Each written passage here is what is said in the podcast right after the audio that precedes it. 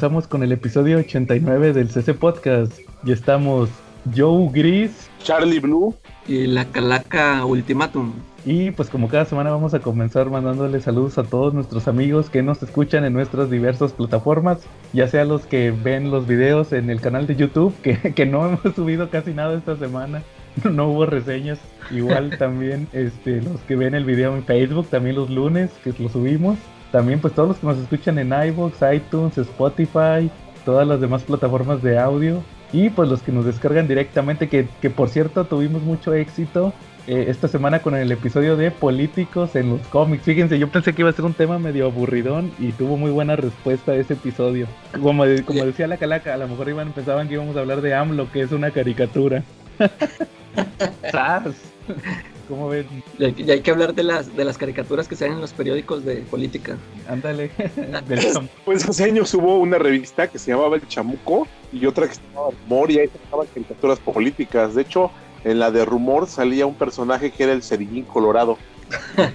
Órale. ¿Y, de qué iba Charlie? ¿Dónde? ¿Qué, ¿Qué temas tocaba? ¿De política? De política, de todo. Hubo un capítulo donde, donde se enfrentó un padre a un sacerdote que eh, estaba combinando a sus feligreses para votar por un partido político diferente al del Cedillín Colorado. Y pues el Cedillín se fue a pelear con él y, peleaba al grito de me estás robando mi clientela y el padre le decía mi rebaño no tiene ni palimosna, ¿no? Obviamente pues ahí se veía de que iban los dos por sus intereses, ¿no? No, pues claro. Sí, eran muy buenas historias esas. De hecho, Charlie, no sé si ustedes sabían la anécdota que, que a Rius, ya ven que Rius fue de los primeros que empezaron con la caricatura política, con el cómic político, lo, llegaron a amenazar de muerte el ejército, lo llegó a, pues el, término correcto sería que, que, le dieron un levantón en aquellos años, en los 70, 70, 80, por lo mismo de que hablaba mal de los presidentes. Algo, algo que ya no se ve ahorita, ¿verdad? Ya cualquier fulano puede hacer una parodia política. Sí. Pero en aquel entonces a, ese control llegaban. Ya ven aquella vez que platicamos también de lo del vuelo del Ícaro, que platiqué de lo de que pues fue gobernación la que levantó todos esos historietas. Igual a Rius le pasó y a él sí le dieron un, levantón y un, estate quieto. Sí llegó a pasar. bueno, muy... ¿Cómo ahorita que sería en Colorado, pues se me ocurrió googlearlo, ¿no? Así para sacar una imagen y enviártela y ¿qué crees? No aparece, o sea que todavía ya, ya está prohibido. Está censurado. No, hay, que buscar imágenes y, revisarlo. Muy bien, Charlie. Oye, y también no se nos olvide mandar saludos a nuestros amigos en Comentemos Comics. Ya saben que es el mejor grupo para hablar de cómics en todo Facebook. Saludos a toda la banda, al administrador David, ¿quién más? A a Chunga, que nunca nos ha escuchado ni nos escuchará, a, Carlos Roldán, que mandó su sección, a Quetza también, que, que, por cierto, Quetza nos andaba diciendo lo que pasó en los eventos intrascendentes de los X-Men. Ya, ya, ven que se, ha estado diluyendo mucho ese, ese así también que empezó Hickman, ¿va? Con su House of X, Power of X, tan buen cómic con el que empezó y como que ya se empezó a diluir.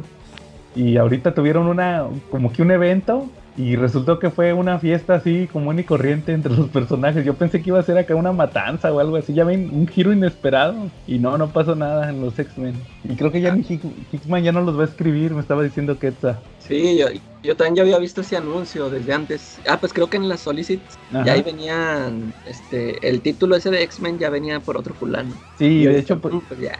Y, que esos X-Men fueron por votación. Algo, algo así. Sí, votaron para ver quiénes iban a ser los nuevos miembros de los X-Men. Nada más hay dos hombres, este Cyclops y otro que no lo ubico, un negrito, creo que es gay o algo así. O sea, nomás está Cyclops. Todos los demás son... Ajá. Sí, luego te digo que a mí ya, aunque lo escribiera Hickman, ya no me llamó la atención después del House of X y Powers of X. Como que nada más eso, eso me gusta. Sí, como que ya te digo, es que como que se diluyó, como que ya no le dio tanto seguimiento eh, eh, como que lo diversificó, ramificó demasiado, ¿no? ¿No creen? Como que se la bañó en ese aspecto de querer vender todos los títulos. Sí. Pero bueno, muy bien, Charlie. Charlie, saludos esta semana. Sí, como no, para nuestro amigo El Rico, para el tremendo bebote Fernando González Aguirre, para nuestros amigos Eduardo, Alex Venegas y, Ernest, y el señor Fonseca. ¿Cómo ve? También mándale saludos al Papu, Charlie. Ah, por supuesto, saludos al Papu y la invitación está abierta, ¿no? Para que un día nos acompañe él y sus 3.000 feligreses acá, ¿no? Oye, Charlie, que por cierto, por segunda semana consecutiva me quedé hasta la una de la mañana viendo los, la, venta del Papu. Y... Esperando Hellblazer. Sí, y sigue así como, como 600 grados, latitud, latitud norte, no hay Hellblazer. 6 horas, 1 minuto, ascensión derecha, 14 grados, declinación 22 minutos. No hay cuerpos. 6 horas, 1 minuto, ascensión derecha, 14 grados, declinación 23 minutos. No hay cuerpos. Ah, no hay mejor evento para, para un comiquero los viernes en la noche que meterse a la venta del Papu. La verdad está muy bien y va súper ambientada, ¿no? Por ahí, por ejemplo, está el buen Aldo que siempre está metiendo ambiente, ¿no? Ahí en la venta. Sí, metiendo memes y todo. Muy buena onda ahí con la banda del Papu. Oye, Charlie, este, ¿qué crees que hubo? Este, pues salieron las preventas de Smash, pasando a Cochino Español. Habemos, habemos preventas. ¿Viste todo lo que salió, Charlie? Está curioso. No, platícame.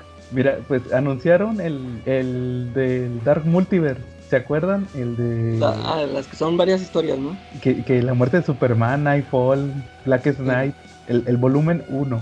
¿Se acuerdan? Porque después salió el de Hosh, que de hecho es el, el único que yo tengo, el, el, el, de, el de Hosh, el Dark Multiverse de Hosh. también anunciaron el Sweet Tooth, Calaca. Hay que.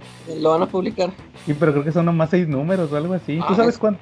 O sea que es la nueva, es que sacaron una nueva serie. No, es, es la primera, sí. Después la otra se llamó Sweet Tooth Returns o algo así. Ah. No, esta es la primera, el original. de hecho ya están diciendo otra otra que va a dejar Smash inconclusa.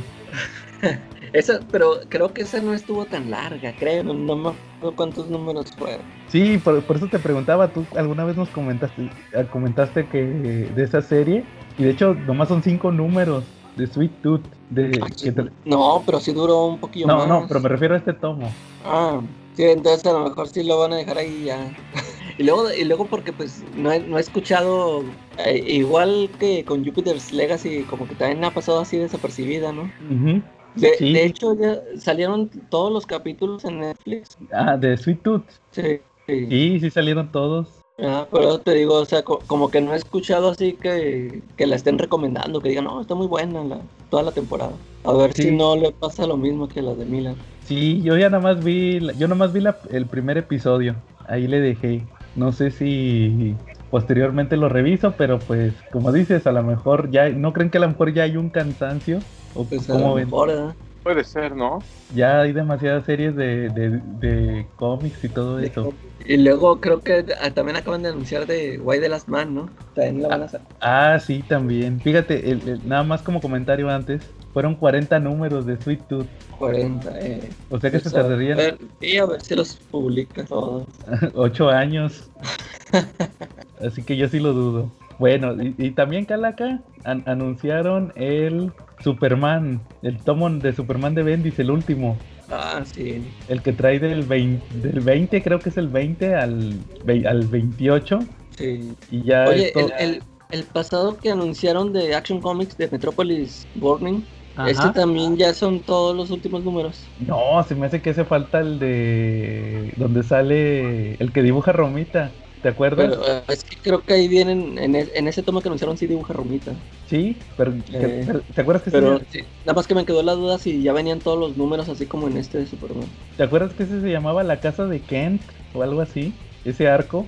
Ah, sí. Pero, sí, pero es, que, es que también ese de Metrópolis también es de Romita. Sí, de hecho en la portada luego luego se ven los Sí, no, no, necesitaría revisarlo si ya va a ser el último de, de Romita. Ahorita si lo tengo chance ahorita lo reviso y te aviso.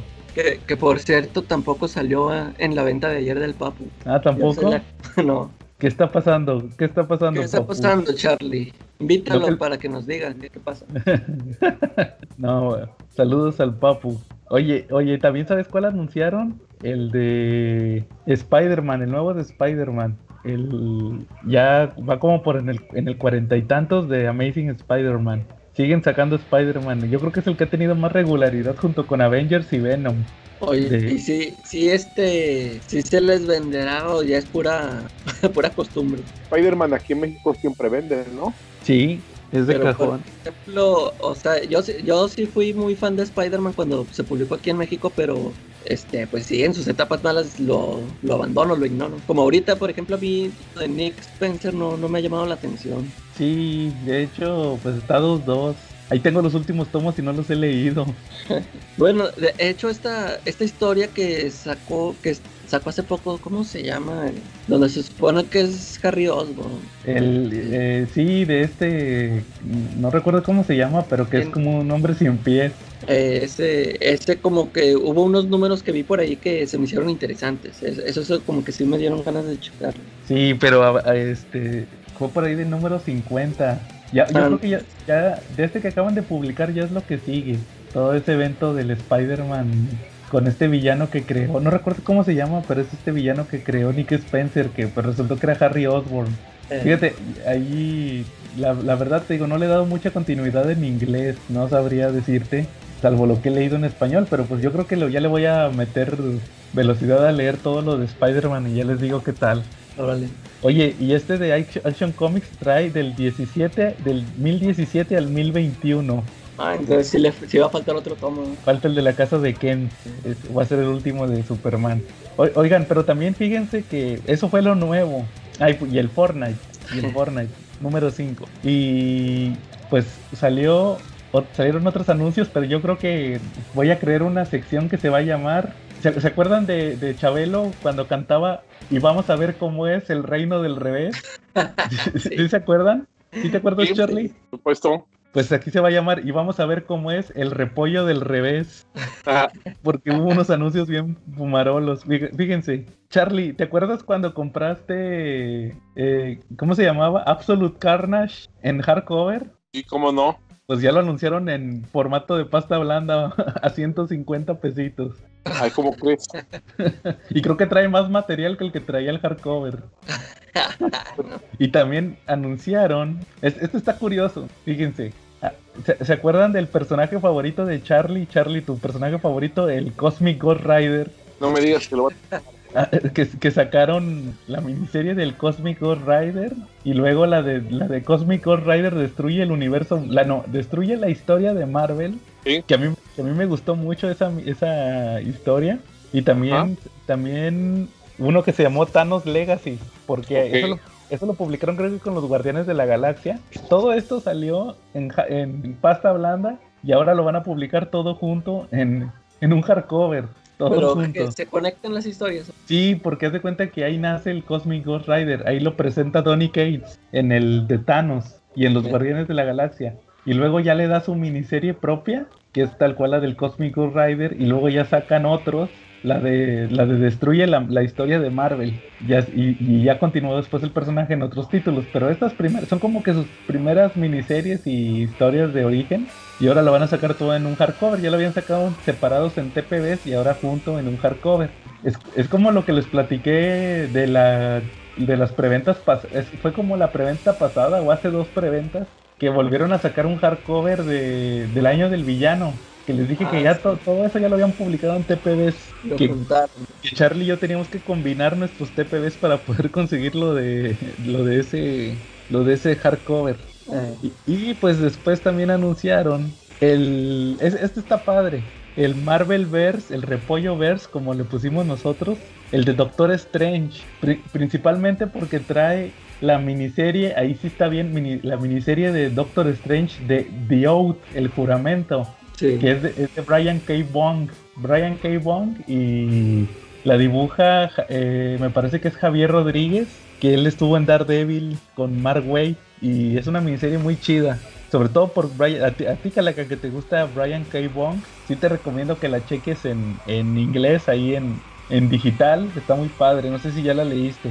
No, fíjate que sí, de hecho cuando la sacó, ya había la habían sacado en Monster o en Sí, cuando salió la película. Eh, y sí, sí me llamaba la atención, nada más que no se me fue. Sí, te recomiendo que la cheques, a ti que te gusta mucho Brian K. Bond, está muy padre. Y pues sí, el, el dibujante sí también y ese, ese también, ¿sabes quién, qué dibujó? La de. Ah, no, ¿sabes qué? No es este, perdón, no es Javier Rodríguez. Javier Rodríguez era el entintador de Mark Wade. Era Marcos Martin. Él, él hacía backup en Daredevil. Ya me acordé, me confundí, perdón. Marcos Martin hacía backups en el Daredevil de Mark Wade. Y también tiene un estilo muy, muy padre. Fíjate que en aquellos años, no sé si tú te acuerdas, cuando se murió el Capitán América, que hacían unos backups con su historia que así que eran como dos o tres páginas donde te contaban toda la historia del Capitán América. Y, no, eh, luego, luego les paso ese, ese salió mucho en muchos cómics. Este también lo hacía Marcos Martin y estaba padre. Es, tiene un estilo bien curioso, pero está muy padre esa, esa miniserie, sí se la recomiendo. Doctor Strange Tío, y la van a reimprimir en el Repollo Verse. Ese sí vale la pena. Y, y por último, también. No, Panini, no, espérame, déjame acabo con Smash Charlie. Ok. El Mighty Avengers de Bendis y, Frank Cho. Ese, ese, ¿sabes dónde lo publicaron? Creo que lo publicaron suelto, pero lo reimprimieron en el Omnibus de, de Ultron. Eh. Ese lo acabo de conseguir apenas e, este año, fíjate, con descuento lo conseguí nuevo, de paquete. El de Ultron, yo yo, yo no lo compré en su tiempo. Y pues trae la primera aparición de Ultron, una historia de Ultron de la etapa de Kurt Busiek y George Pérez en los 90 y esa miniserie de, de Mighty Avengers, porque ahí el villano era Ultron en el cuerpo de. Se, hace un cuerpo de Janet Van Era Ultrona. Y salen bien buenas la Capitana Marvel. Bueno, perdón, Miss Marvel. Sí, es que y, y la acá, la Ultrona también tenía buen ver entonces, este, pues ahí para los que quieran recordar cuando la Capitana Marvel era Miss Marvel, con el arte de Dios Francho. Irreconocible. Pero bueno. ¿Y, Charlie, querías decir algo de Panini? Sí, como no, en julio vienen cosas buenas de Panini. Mira, viene Conan, la batalla por la corona serpiente. Eh, viene también Dai, que es, una, es un cómic basado en la historia de, de, unos chicos que jugaban juegos de rol y tuvieron por ahí una experiencia medio traumática y ahorita a los 40 pues están viviendo el regreso. Son así como que un poquito eso, ¿no? Tenemos Star Wars, Bounty Hunters, el volumen 1. Tenemos el número 5 de la espada salvaje de Conan, de los clásicos. Oye, ese está muy padre. Sí, ese sí vale la pena, ¿verdad? Sí. Tenemos un anuncio de Berserker Unbound, que posiblemente a la calaca le llame la atención, ¿no? Sobre todo por el dibujante que es Deodato, ¿no? Órale. Pero este, ah, o sea, yo pensaba que estabas hablando del manga ese del que se murió hace poco. No, es un cómic. Y es escrito también por Diodato. ¿Mande? Lo escribe Diodato, nada más lo dibuja. Es escrito por Diodato, ya con eso, pues ya tiene muchísimo, ¿no? Ah, no sabía que él también lo escribía. No, es dibujado por Mike Diodato, ¿vale? Ah, ¿y, el escritor no, no sabes quién es? Ahorita te digo quién es el escritor, pero mientras te digo los siguientes anuncios, ¿no? Este también va con Red Border, que es una historia así de, de cárteles, de droga, y Star Wars, The Rise of Kylo Ren. ¿Cómo ves? Órale, y también van a sacar ya el de Darth Vader. Sí, sí, sí, sí, te digo que vienen buenas cosas en julio, ¿eh? En julio como que terminaremos pidiendo Maruchan para comprar también el Panini porque pues lamentablemente creo que eso no llega con Papu, ¿verdad? Sí, cómo no, si saca, El, Papu si saca de Panini. Muy bien, pues tendremos que estarnos desvelando próximamente, ¿no? Y con agarrón de nalga. Ya párale a tu pila tóxica, Charlie, tú entiendes. sí, yo en las ciudades en donde estoy dejo, en lugar de dejar chamacos regados, dejo pilas tóxicas, ¿no? Es de Jeff Lemire, Charlie. Ese de. Órale. el, de Berserk. Sí, es Berserk Unbound. ¿Cómo ves Calaca te llama? Ya con esos dos, con esos dos creativos. Pues, a ver, lo checaré primero en pirata. Muy bien. es, otro Sweet Tooth en potencia. no, yo, yo a, a Jeff Lemire le soy fiel nada más en, en Green Arrow y en, en Old Man Logan. Nada más. Ya otros trabajos no, no me llaman la atención. Yo a él, a él, este, a mí se me hace más raro verlo en, en cómics de superhéroes. Yo como que me acostumbré más a verlo en sus títulos, este, de historias así mundanas. De autor. Eh. sí, suele, yo creo que sí, es, se, se ha enfocado más en eso. Igual, voy a checar ese de, Sweet Tooth en, digital a ver si me llama la atención la, el cómic, porque la serie la neta no me llamó la atención. Sí, eh, a lo mejor sí está más chido. Bueno, ya quedó entonces. Entonces ahí están los lanzamientos que va a haber esta, esta quincena.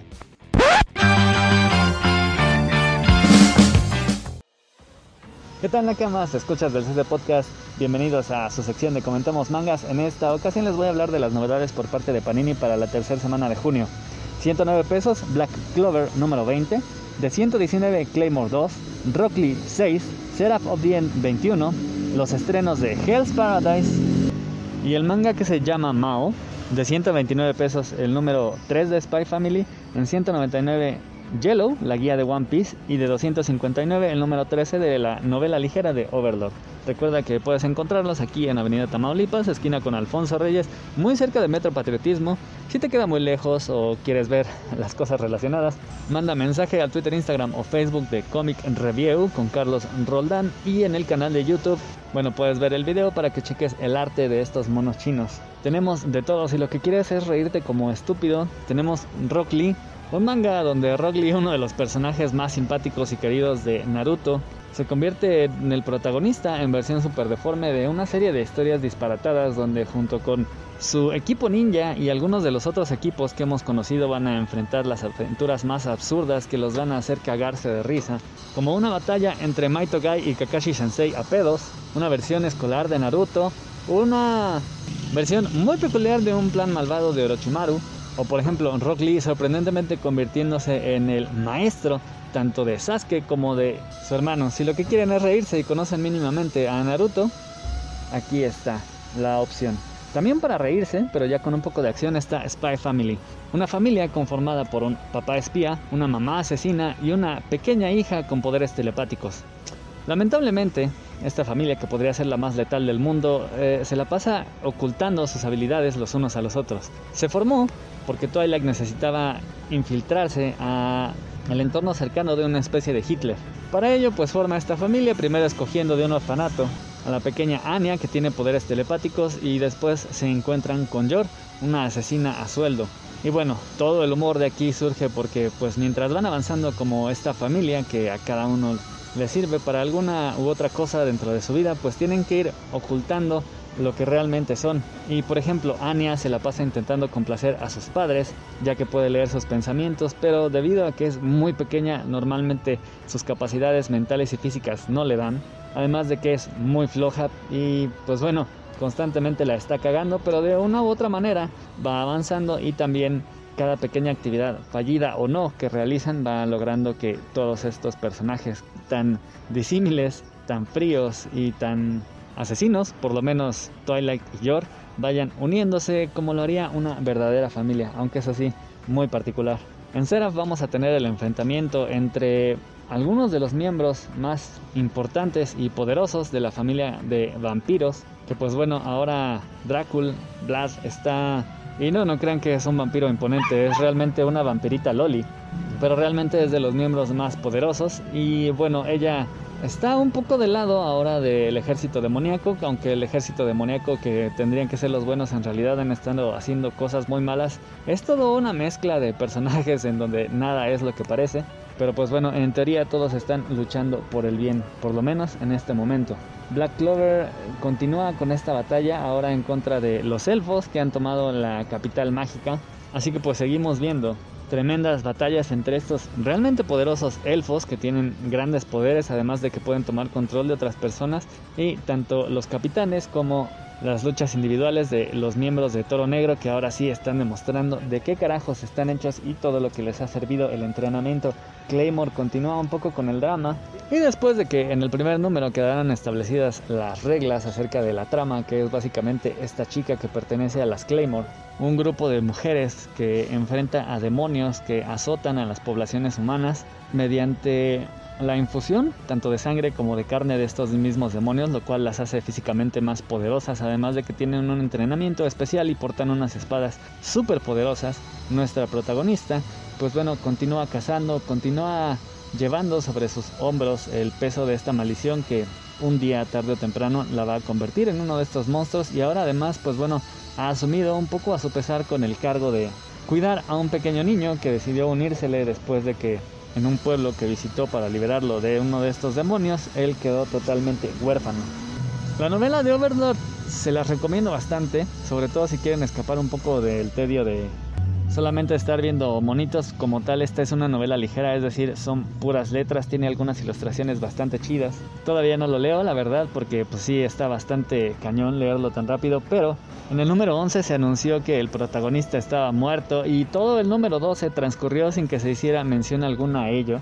Así que la verdad espero que en este número ya se esclarezca el misterio si era un plan más para continuar averiguando cosas, si fue una confusión o si realmente nuestro protagonista está morido.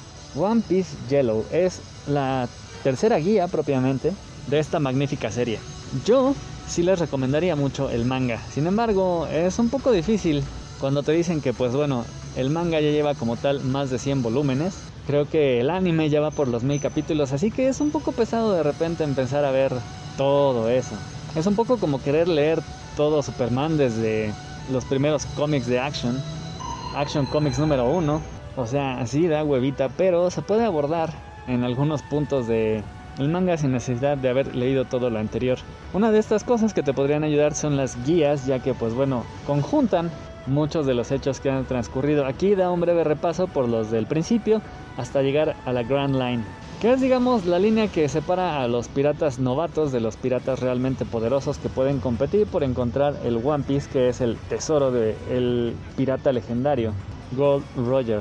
Tenemos por ejemplo un repaso de la tripulación miembro por miembro acerca de su historia y cómo es que crecieron, se integraron a la tripulación, las aventuras que han pasado, los poderes que tenían, las técnicas que han desarrollado y algunas guías bastante útiles en donde vamos a poder ver, entre otras cosas, las particularidades de muchas de las frutas del diablo que se han visto hasta ese momento, que son las que otorgan poderes, las tripulaciones de los piratas, cosas desde sus banderas, sus barcos, sus armas, sus miembros, así como de la marina, que es una parte muy importante, comandada desde arriba por el gobierno mundial, cómo se conforman organigramas hasta llegar, por ejemplo, a los Shichibukai, que son piratas que han decidido, o bueno, han obtenido una especie de indulto de la marina mientras realizan trabajos para una y para otra, pero es un poco darles permiso para hacer lo que quieran porque son demasiado poderosos como para controlarlos o combatirlos.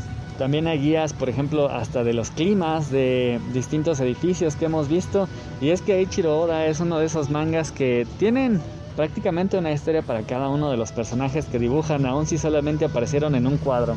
Y eso hasta cierto punto está extraordinario, porque tienes más riqueza dentro de la historia, pero también a veces es difícil acordarse de todos esos detalles. Para eso ayudan estas guías que también pueden hacernos dar cuenta de ciertos detallitos que se nos pudieron haber pasado por alto en la lectura, en los cuales, por ejemplo, en los paneles de grandes batallas suceden muchas cosas al mismo tiempo, por lo cual algunas cosas pasan desapercibidas u otras historias a veces pierden valor frente a las batallas. Lo cierto es que el universo de One Piece es muy rico y pues bueno, la verdad es que si decides no adquirir estas guías no te pierdes de nada, pero si la compras vas a estar ganando mucho, sobre todo si sigues la serie y eres un fanático de One Piece. Y ahora sí, vámonos con los estrenos. Hell's Paradise me recordó mucho en principio a Blade of the Immortal, ya que ambas tienen como protagonista a un espadachín asesino inmortal. Esta serie lleva ya 13 números, de hecho toda la serie consta de 13 números, así que es relativamente una serie corta, pinta bastante bien, es una historia digamos para público maduro. Y nos tiene como protagonista a un ninja asesino inmortal, como les había dicho, procedente de un clan de ninjas asesinos que incluso entre ellos lo consideran peligroso. La historia comienza cuando nuestro ninja mortal, inmortal asesino es capturado por el gobierno junto con un grupo más, entre los cuales hay ladrones, asesinos, golpeadores, un montón de gente peligrosa, con una sola misión, encontrar el llamado elixir de la inmortalidad en una isla en medio de la nada. La recompensa para quien lo encuentre va a ser el indulto, es decir, todos sus crímenes van a ser perdonados. Sin embargo, ¿por qué arriesgarían darle el elixir de la inmortalidad a un ladrón, un asesino, un desgraciado? Pues es que sucede que donde sospecha que se sospecha que está este elixir es una isla de la cual, pues bueno, aquellos emisarios que han sido enviados o no han vuelto o han regresado infectados con un virus tremendo. Pero incluso todavía de que mandan a estos asesinos han decidido intentar asegurar la misión. Así que cada uno de estos asesinos lleva como, digamos, guarura a un ejecutor. Espadachines de un clan especializado en cortar cabezas. Así todo este grupo de maleantes es enviado a la isla, cada uno con un asesino dispuesto a decapitar a su encargado en cuanto este dé atisbos de querer huir, también hacerles daño a ellos o en caso de que encontraran el elixir, escapar con él. Sin embargo, pues nuestro protagonista, a pesar de su legendaria fama de despiadado, realmente nos va a salir muy diferente a lo que creíamos, sobre todo porque, pues bueno, un grupo de puros asesinos y desgraciados, con una sola oportunidad para conseguir el indulto rápidamente se convierte en una batalla campal, en donde pues caen un montón de cabezas, ya sea por parte de los propios asesinos o de los ejecutores, pero resulta que tanto nuestro asesino como su ejecutora resultan ser tipos bastante más sensibles y que cada uno de los asesinatos que cometen en realidad les pesan más de lo que uno podría pensar, así que pues bueno, ya que comparten este rasgo, va a ser interesante ver cómo se desarrollan en esta sangrienta historia. Y Mao es de la maestra Rumiko Takahashi. Ya se han publicado de ella también Ranma, Rine e Inuyasha. Esta historia es lo más reciente, es del 2019, Hell's Paradise de hecho desde el 2018. Mao lleva 8 números, continúa en publicación y es realmente sumamente parecido a Inuyasha, que es una de las cosas quizá la mejor historia de Rumiko. En ambas historias tenemos a una estudiante que es trasladada a un lugar misterioso en donde se encuentra a un joven con poderes que va a ayudarle a entender todos los misterios y a enfrentar a los monstruos que se encuentra. Así que es, sí, digamos, una fórmula que no tiene falla, pero es lo suficientemente diferente de Inuyasha como para decir, ok, se parece mucho, pero sí me gusta y estoy leyendo otra cosa. Aquí la estudiante un día está paseando cuando de repente se encuentra en un pueblo desconocido donde hay gente que parecieran fantasmas, hay una especie de monstruos y en medio del caos y la sorpresa y la confusión se encuentra con Mao, un tipo aparentemente joven pero que ha vivido durante cientos de años y que sobre de sí pesa una maldición, por lo cual está buscando a un monstruo en particular para quitársela de encima y así poder estar en paz pero resulta que cuando se encuentra con nuestra joven estudiante podría ser que ambos compartan un vínculo el cual va a unir sus historias y va a hacer que pues bueno comiencen a navegar juntos y pues bueno ahí iremos nosotros acompañándolos en esta travesía que se ve que pinta bien. Y eso Nakamas es todo de mi parte por esta semana. Espero que nos encontremos la siguiente y por lo pronto regresamos a la programación habitual eh, ¿Algún tema que traigan esta semana? Bien, no suena el trenecito, no, no, no ves que llegue el trenecito chuchu. El trenecito chuchu de la inclusión. Sí, porque ahora esta semana traemos de tema el que se rumora va a ser el protagonista, eh, va a interpretar a Namor. Ah, sí, dijeron, ¿verdad? Sí. ¿Y, ah, y, y cómo está la cosa, Charlie? A ver, platícanos se cuenta y está muy fuerte el rumor en redes de que la persona que va a interpretar al amor es un mexicano y se trata nada más y nada menos que del buen Tenoch. Tenoch ¿Qué, ha hecho él? Yo ni lo conozco. Él, él salió en la serie de Blue Demon, una que hizo Televisa para el Belim. También. Y de repente pues le puso, le puso sus patines al ego de, de, de quien de Durden, ¿no? Creo. ¿Por qué? ¿Qué dijo? ¿Qué? Este, de un foro de inclusión, donde en algún momento Durden dijo que que dijo algo así como que él no se sentía mal, pero pues lo que pasa es que él es güerito y es de varo y es de... Ah, no, fue el otro, güey, fue este... ¿Cómo se llama el otro? Eh, Chumel. El otro de, ese... ¿Dónde? Chumel. Ah, el Chumel, que dijo que no, que él era güerito y de la alta sociedad y que por eso pues él no sufría de, atropellos, pero con mucho gusto iba a un foro de inclusión y pues sí, Tenoch Huerta lo puso como, como lazo de cochino. Órale. También, también Calaca salió en la serie de Narcos, en la de Narcos México. Él era Caro Quintero, ¿no? Era Caro Quintero, sí. Yo creo que, ahí... No, no, las he visto. No, pues haz de cuenta, yo creo que de ahí es conocido más internacionalmente porque esas tienen muchos fans en todos lados, esas narcoseries. Sí, por ahí Chunga se ofendió mucho, le molestó que, que fueran amor. Bueno, no le... No, no, la palabra no es ofender. Eh, no le gustó el casteo. ¿Ustedes cómo ven? ¿Sí, sí del cast para hacer un amor? Este, pues no sé, no, es que Namor siempre ha tenido sus cualidades como de chinito, ¿no? Sí. ¿cómo lo ven eso, eso, yo leí en la nota que, que como que lo escogieron porque quieren, querían que tuviera rasgos mayas, algo así, ¿no? Pues también. ¿no? Hacer una leyenda, ¿no? Sí. Eso. Pues, pues es que si el personaje se ha traído unos rasgos característicos toda su, su, carrera en los cómics, pues no sé por qué tendrían que escoger a, otro, pero por ejemplo, tendrían que buscar una, un actor que tuviera alitas en los pies para hacer el casting correcto. Las orejas bueno, de Namor para que tuviera la sencillez y la humildad características del buen Namor, pues el único que podría haberlo interpretado era el difunto Maradona, ¿no? Oye, Charlie, pero también, por ejemplo, Aquaman no tiene nada que ver con Momoa. Y ya ves que es el, el papu Momoa Aquaman. Pues sí, de, hecho Aquaman no, no, no, no tiene, nada que ver con Momoa. Incluso cuando hicieron el versus, el Marvel versus DC, DC, este decía Aquaman cuando le tocó combatir contra Namor, decía que, que Namor estaba muy robusto, que era, que era muy fácil escapar de semejante toro acuático, ¿no? Eso indicaba que Delgado tenía una figura más estilizada y pues ahora nos veten a Momoa, ¿no? Imagínate que, que, hicieron el Marvel contra DC, el Tenoch, todo flaco contra Momoa, todo mamado. Ándale.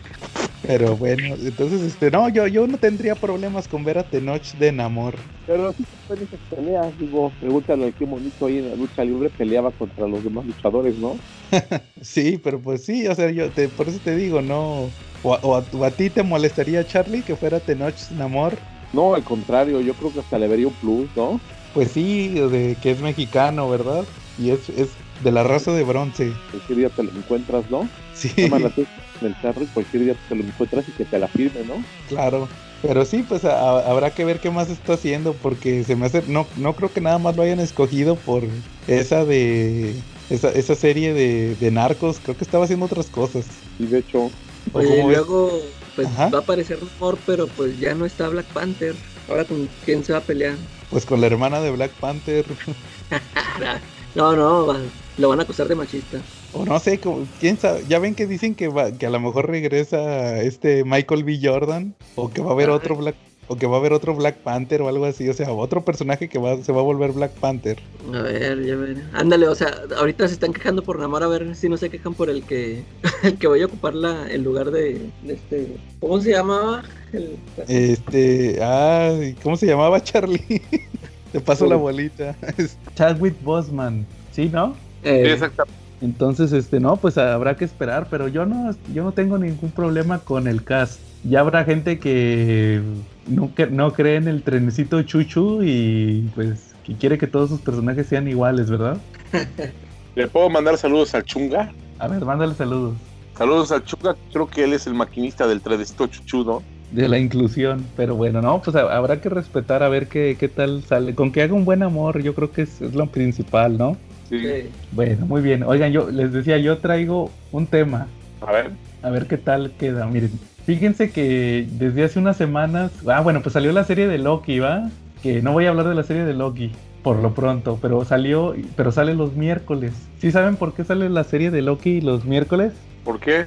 Porque los viernes sale una serie de Star Wars de animación. Eh, hay una serie que, que, se llama Bad Batch, el, el lote malo de Star Wars que está saliendo ahorita los viernes. Ya tiene siete semanas porque lleva pues, ahí más o menos siete episodios que, salieron. Ah, eh, fíjense que está curiosa esa serie. Y iba a platicar este tema hasta que terminara la serie, pero yo creo que de una vez. E, esa serie salió, es como un spin-off de otra, de otra serie que salía que se llamaba Clone Wars de Star Wars, la guerra de los clones. Ok. Eh, salió hagan de cuenta que en un episodio, sacaron una temporada, ahorita que sacaron el Disney Plus, como una, una temporada extra, y sacaron esos personajes, el, el, Bad Batch son unos clones defectuosos, es un escuadrón de clones que son defectuosos, pero que son acá, como son defectuosos, eh, eh, tienen habilidades únicas, entonces pues son como que el escuadrón de élite, ¿va? Los, los que hacen las misiones imposibles. Y pues los presentaron para sacarle su serie, ¿va? O sea, al final ya sacaron su serie. Y pues está el, el que, que, dispara, el que tiene puntería perfecta, ¿va? El sniper. Pero generalmente no tiene buena puntería, ¿no? Creo que los escogen con la, puntería más chueca, ¿no? No le dan ni a la catedral. No, pero estos son clones, no, no son Stormtroopers. Ok. Y pues te, te, digo, está el que es muy fuerte, el que es muy inteligente y el líder es uno que es Rambo. imagínense a Rambo, pero de, de, clon. es Rambo. Y pues eh, le sacaron su serie. pero haz de cuenta que eh, cada episodio te, te ponen, es lo que no me gustó, la serie pues ha estado gustando, la creó un, cuate que se llama Dave, Dave Filoni. No sé si lo ubican, de, hayan escuchado algo de él. Me, me suena. Haz de cuenta que ese cuate, ese cuate ahorita es como que el Golden Boy de Marvel, de, de, Star Wars. Porque ese cuate empezó, haz de cuenta, les voy a platicar un poquito de su historia. Él, ese cuate le pusieron que hiciera la serie 3D de, la, de Clone Wars, de la Guerra de los Clones se aventó su serie y pues empezó a contar historias así como que de guerra. Sacó episodios donde había, hay unos episodios muy padres donde son las historias de los clones. Que empezó sacando historias de los clones, que, que no tenían nombres y se empiezan a poner nombres este, de cómo son entrenados y todo eso. También tuvo episodios con los Jedi y todo eso. O sea, se enfocó más en, en como contar historias de la guerra. Ya más o menos como a la mitad se le empezó, en lo personal yo creo que se le empezaron a ir las cabras porque empezó a meter historias más como que menos ubicadas, porque haz de cuenta que hay un episodio donde, donde sale que, ah, espérame, antes de cualquier cosa, creó un personaje que era un extraterrestre que era el aprendiz de Anakin, de Anakin Skywalker. Ahí te dice, él tuvo un aprendiz, pero no la vimos en las películas. Al final te dice, no la vimos en las películas porque se salió antes de, terminar el entrenamiento. Entonces pues, ya no, ya no supimos. Por eso nunca la vimos en ninguna película. O sea, pero era un personaje nuevo. Les digo, empezó, empezó a contar sus historias y luego eh, empezó a platicar que, revivió a Darth Maul con piernas de araña, robot y luego hay unas historias medio locas.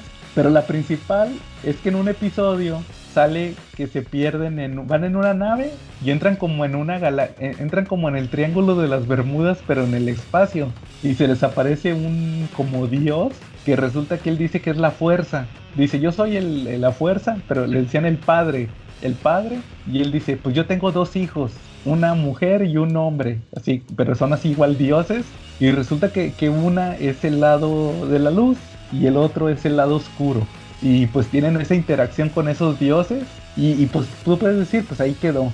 Luego, compra Disney Star Wars y le cancelan la serie. Según él, la deja inconclusa. Según él, eh, crea otra serie que se llama Rebels y la primera temporada como que mete elementos clásicos de Star Wars del Imperio, porque esta, la serie de Rebels pasa en la época del Imperio. Y resulta que en un punto como que la serie no pega y, se, y el cuate empieza a meter a sus personajes de, de la guerra de los clones, empieza a meter Stormtroopers, o sea, perdón, clones, eh, empieza a meter a la otra vez, regresa la, la aprendiz de Anakin, pero ya adulta, que ya no fue este Jedi, pero se sabía pelear y todo eso. Y después, ahí como que ya empezó, el cuate pues se vuelve bien importante. Luego sale la del Mandalorian, que es la serie que más ha pegado ahorita de Star Wars.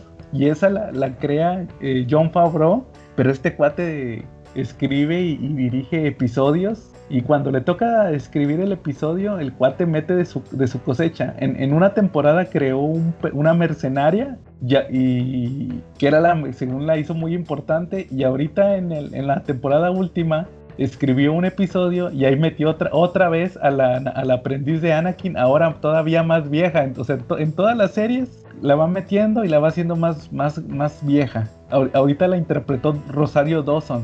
Ella fue. Y resulta, a lo que voy con todo este tema, es que creó ahorita en, en el Disney Plus, le dijeron, te vamos a dar chance de acabar la serie de los clones. Y sacó una temporada de 12 episodios, 12 y ahí, ahí sacó los, a los clones estos, los Bad Batch, y contó otra historia de la aprendiz de Anakin. O sea, de hecho esa fue la historia culminante del aprendiz de Anakin. Y ahorita saca la serie del, del Bad Batch. Y en todos los episodios se topan un personaje creado por él.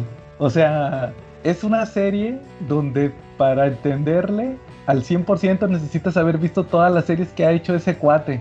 O sea, ya se volvió demasiado ¿cuál sería la palabra? Ya se volvió, se autorreferencia demasiado. Sí. Por ejemplo, por ponerte un ejemplo, en el primer episodio sale que están en la guerra de los clones, al final, en la guerra, y se topan a un Padawan, a un aprendiz Jedi, que resultó que es uno que sale en Rebels ya adulto. Y, luego los mandan a cazar a, este personaje que creó, no sé si se acuerdan de en Row One, que sale este Forrest Whitaker, no sé si se acuerdan, lo, mandan a buscar a ese personaje, él creó a ese personaje pero en una versión joven, en, la serie de, Clone Wars. Ese personaje es creado por él, no, la versión de Forrest Whitaker es una versión anciana y, y pues se hace cuenta que ahí sale. Y luego en el episodio 2 van a buscar un clon que tuvo una familia, o sea, un clon que desertó de la guerra y se casó con un extraterrestre y tuvo hijos. Eso, ese clon salió en la serie de Clone Wars. Y, luego ahorita eh, los anda correteando la mercenaria esta que les platiqué que creó en, en Mandalorian en una versión joven. Yo decía, ¿quién es este personaje? Y luego ya vi el nombre y lo googleé y dije, ah, es el personaje que creó en el Mandalorian. Y, y ahorita así le ha estado haciendo en la serie esta de, del Bad Batch. O sea, el vato se autorreferencia. en todos los episodios tiene que salir un personaje que él creó. Ya no, ya está en un punto donde la serie ya dejó todos los elementos de Star Wars. Ya no tiene nada que ver con Star Wars. Ya todo tiene que ver con, con lo que él creó con su universo. Yo, yo le decía a no me acuerdo quién que, el cuate podía crear una serie que se llamaba que se llamara Space Wars, ya con todo lo de él nada más, sin meter cosas originales. No, no, sé qué opinen ustedes de eso. Oye, esto de Bad Batch es este animación? Es animación, sí. La, la hizo animada. Y, y de hecho, pues te digo, a los personajes los presentó así como en una misión en la de la de Clone Wars, pero nomás lo, lo malo, o sea, la historia está medio así como trillada de que van a una misión y todo eso, pero fue nada más para presentarlos, porque ah, estos van a salir en un spin-off, nada más. Sí, e, eso estuvo como curioso, pero sí ya llegó en un y te igual hay gente que le gusta eso, eh, lo que él hace. El, eh, eh, ya hay gente que creció, chavos, y ya crecieron con su material con lo que él, con lo que él hizo. Es, lo que ellos conocen de Star Wars. O sea, ya Star Wars mutó a, algo que, él hizo. O sea, lo que conoce la gente es lo que él hizo. Y, eso es lo que me llama la atención de que, o sea, este cuate ya nada más se autorreferencia a él mismo. Ya no, ya no, ya no presenta cosas clásicas ni nada. Fíjate, pues, yo, yo no soy, yo no soy fan de Star Wars, pero sí me ha tocado sí he visto a gente que, este, algunos, o sea, fans, este, sí les gusta eso de que como que ya dejen, ya, que ya quieren que dejen en el olvido a los Skywalkers y ya, este, cuenten otra historia, pero, pues, eh, yo digo que, pues sí debería ser así como tú dices, ¿no? O sea, este cuate ya inventó su, su universo sí debería ya de, llamarle de otra forma y ya nada más este ponerle ahí como subtítulo del universo de Star Wars. Porque pues sí ya no tiene nada que ver con, con lo clásico. Claro. Star Wars presenta, ¿no? Algo, sí. Que, que, de hecho pues es lo que, que, hizo John Favreau con el Mandalorian. Eso, para mí el Mandalorian es algo hecho perfectamente eh, que no pudo hacer este cuatro cuate. Oye, pero, ah, bueno, sí, este, yo he escuchado, yo no le he visto esa de Mandalorian, pero sí he escuchado que ese sí tiene de referencia todo lo clásico, ¿no? Sí, pero no se basa en ello. O sea, cuenta su historia, pero como que sí. Mm, a mí me decían, si has visto todo, todas las películas de Star Wars, este, pues que sí va a ser tu serie, como que sí la vas a disfrutar, algo así. Pues sí, y, puedes haber nada más haber visto las clásicas y con eso tienes. Con eso. De hecho, eso puede entrar así a ver Mandalorian. Sí, de hecho, de hecho yo creo que es lo que le gusta a la gente, que puedes que, que agarra mucho de lo clásico o, más bien lo referencia. Por, eso, por eso dicen que está bien hecha esa serie del Mandalorian. Y, de hecho, fíjate que te, voy a poner un ejemplo de lo que hace este cuate. Y por, qué Mandalorian sí lo hace bien. Haz de cuenta que cuando este cuate en la serie de Clone Wars agarró, que te digo que sacó a, a Darth Maul, lo revivió, volvió a sacar a los Mandalorianos, sacó ahí a los Mandalorianos. Eh, ya existían los personajes, pero no los habían sacado en series y saca que existe una espada que se llama el sable oscuro. E, esa espada la tienen los mandalorianos que se, en, los libros y todo eso se la quitaron a un Jedi en la antigüedad y la usan como es como un símbolo de poder. El, que tenga la espada gobierna y, y, hacen duelos así de honor y todo eso por la espada. O sea, tienen un código de honor por esa espada. Y este cuate se, inventa en la serie de Clone Wars que Darth Maul se mata, mata al líder de los Mandalorianos y como él tiene la espada, él se vuelve líder.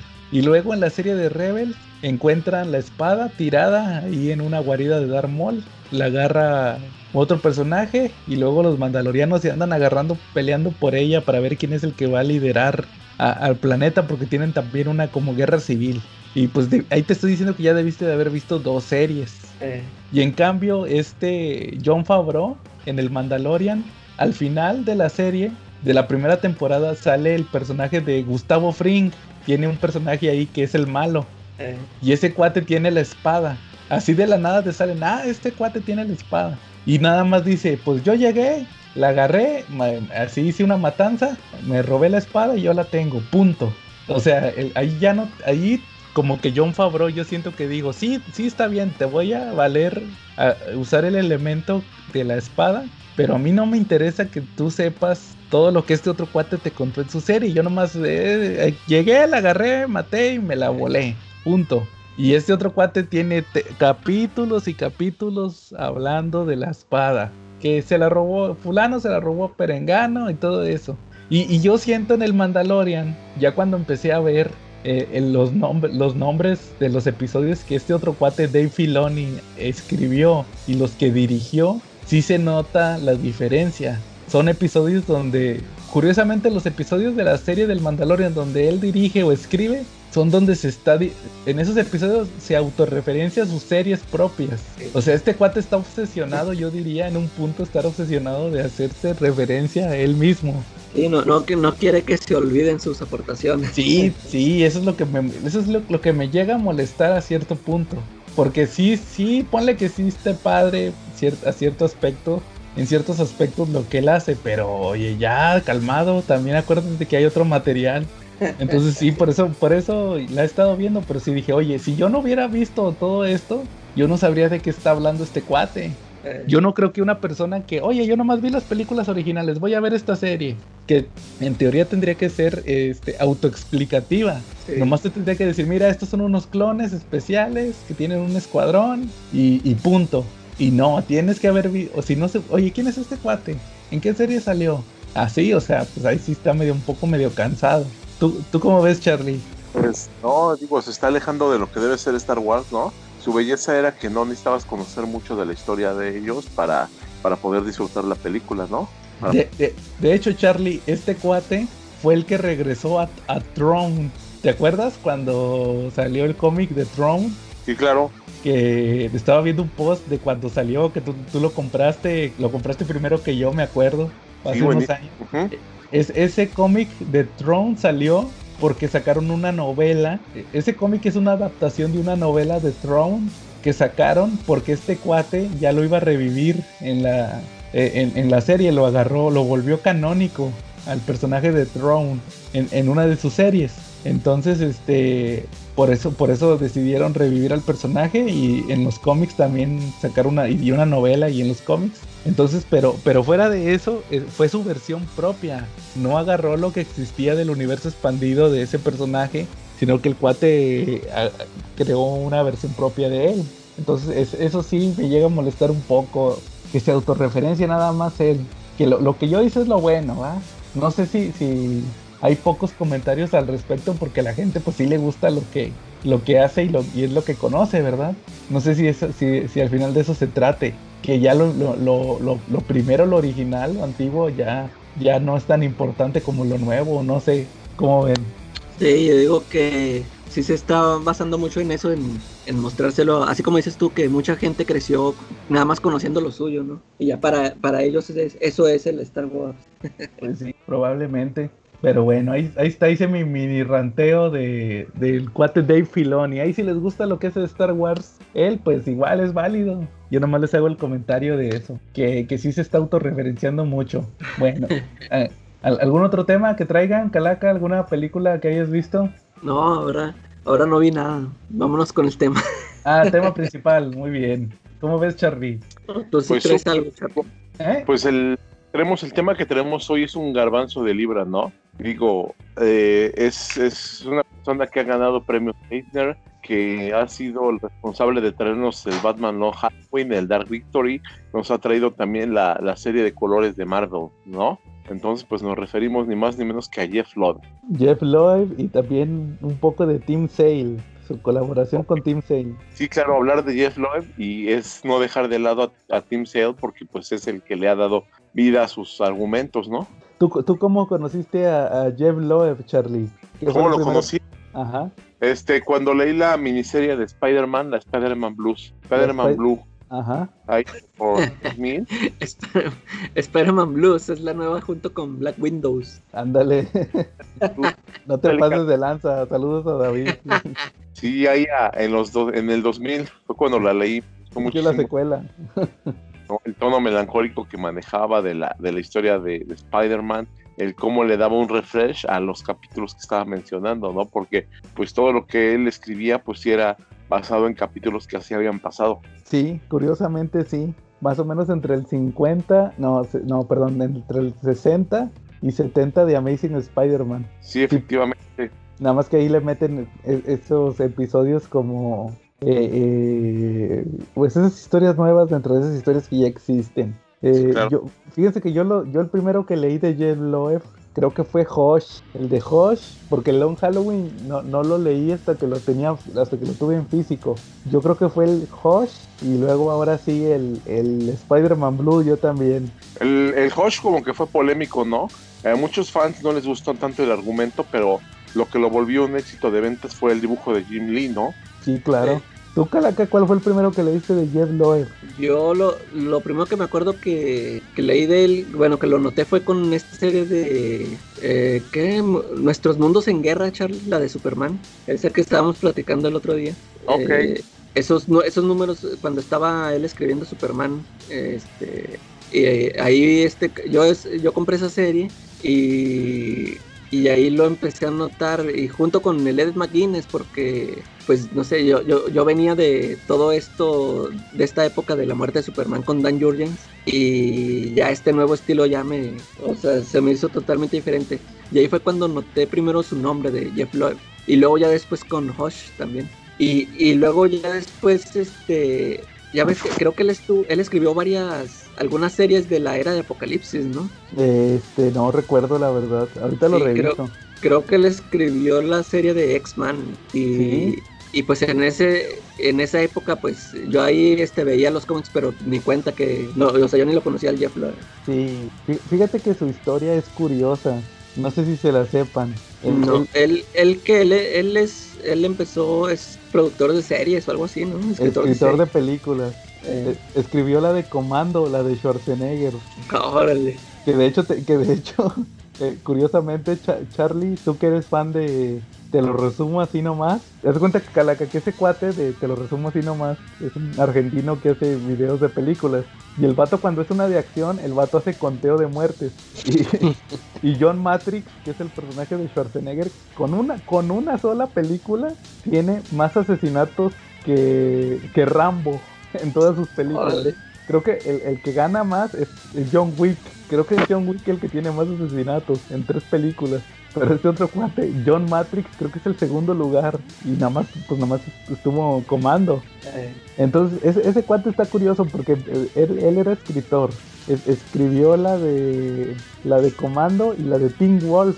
La de, ah, sí, de esa sí sabía. La de, este, la de, Marty McFly. Michael J. Fox. Michael J. Fox. Y fíjate que después de ahí se pasa, hace películas así de Whoopi Goldberg y todas esas, ¿verdad? Y luego pues se va a se, va a hacer cómics en los noventas. Y, y, de hecho se avienta, esa no la alcancé a leer, quería leerla pero no tuve chance. Eh, su primera colaboración con, con, Jeff, con Tim Sale es que se avienta en una miniserie de los Challengers of Unknown.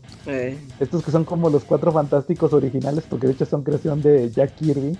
Y, y esa fue la primera. Y luego de ahí se pasan a los que ya platicamos, los especiales de Halloween de Batman. De ahí ya les había platicado yo la historia. Que les dicen, oigan, aviéntense una miniserie de Batman. Y ellos dicen, no, pues este pero denos chance de usar los personajes de Frank Miller, los mafiosos. No, está bien. Y ya le dan chance. Y ahí es cuando como que se lanzan al estrellato en los noventas.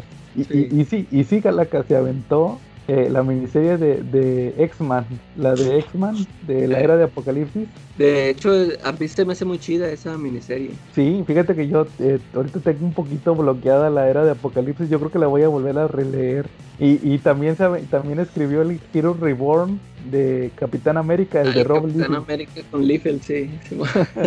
De, de ahí se, avien- se pasa, como dices, a Superman en la época de, del presidente Luthor, lo que platicamos la semana pasada. Eh, Le toca lo del presidente Luthor, de ahí se pasa a ser Hosh y también se acuerdan que se avienta Batman Superman con también con McGuinness, eh, ¿sí ¿se acuerdan? Estuvo muy chida esa, Muy chida esa.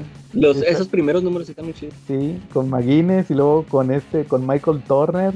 El torno. De, de ahí se va Marvel, ¿se acuerdan que se avienta el ultimátum? Sí, No, eso que no fue tan afortunado, ¿no? No, no, primero se avienta Ultimate 3 Ujú. con, con Madureira. Sí. ¿Se acuerdan que, que, que pasa esto del... ¿Cómo era? De que, que, matan a, a quién? A la bruja escarlata o algo así, ¿no? Ah, sí, es la buca escarlata. Oye, pero hasta, hizo primero lo de los colores, ¿no? Ah, en los 90, sí, a finales de los 90. Sí, tienes razón. Men- menos la de Capitán América. Ese sí se la aventó hace poquito. Y este, y luego sí, pues se avienta a hacer Ultimate y Ultimatum. Luego ya después, ahora sí, se pasa a hacer Hulk, ¿verdad, Calaca? Hulk Sí. con McGuinness. Y de ahí, pues ya, ya hizo poco. Me acuerdo que se avienta el Capitán América White, que era la que le faltaba. La de. No, no sé si ustedes sabían que a él eh, se le murió un hijo. Tenía un hijo, fallece y luego. Creo que en DC, en DC le hicieron un. Sí, sí, hay un número especial, ¿verdad? Sí, y este y luego él crea el personaje de el nuevo Nova, No, no. eh, que se llama Sam también, igual que el hijo de, de Jeff Loeb, y lo escribe. Lo Sí. en Marvel Now creo que lo escribió. Y de es ahí- que sí, sí hizo varias cosillas, por ejemplo, hizo esos, esos one shot de Fallen Son cuando se murió el Capitán América. Él los escribió, sí, con diferentes, con diferentes dibujantes. sí. Y luego hizo esta serie de Expansion con Ed. McGuinness también. Ah, lo escribió Jeff Loeb, la que es antes de Avengers contra X-Men. Ándale. Y, y luego, pues, de ahí se pasó a la televisión. A- Otra vez a pro- regresó. Ah, con héroes. no, con las de Daredevil y con las de Marvel. ¿A poco él estuvo ahí como Él es- escritor? Él era productor, creo. Ah, De hecho, toman muchos elementos de sus series, pero pues si quieren ahorita vemos eso. Entonces, este, pues, esto es más o menos la carrera eh, así resumida de, de Jeff Loeb. Pero, pero pues hay muchas obras que podemos analizar, como checamos ahorita el... En, chequen nuestro episodio de The Long Halloween. Calaca, tú me habías comentado que, que leyera Superman for All Seasons. Sí. A ver, me, me imagino que Charlie no lo ha leído porque no ha salido en español. Charlie tiene el micrófono, ahorita regresa. Entonces, este... Me, me habías dicho que leyera el, el Superman for All Seasons, Calaca. ¿Qué te pareció a ti? Sí, Sí fíjate, a mí, sí, a mí, a mí me a mí me gusta es- esa historia. Eso es otra vez un, un recuento del origen de Superman. Ya ves que hay muchas historias del origen de Superman y, y esa historia a mí me gusta mucho. De hecho, ya, ya ves esto que comentamos del dibujo del Superman regordete. Este, a, a mí también me, me molesta, o sea, me cae gordo verlo. Sí, Pero, pero todo lo demás se me hace bien chido. O sea, esos, estas viñetas cuando está así en la granja, eh, que te ponen un paisaje así de dos, un splash page, se me hacen muy chidos los colores, o sea, cómo manejan los colores. Todo, todos esas, esas viñetas así de doble página me, me gusta mucho cómo utilizan el, el, el dibujo ahí en esa. Creo que me gusta más ese dibujo que el de, de Long Halloween. Se me hace Sí. como que por el color, como que por el color resalta mucho. Y Sí, te mira. este, Ajá. y sí, este.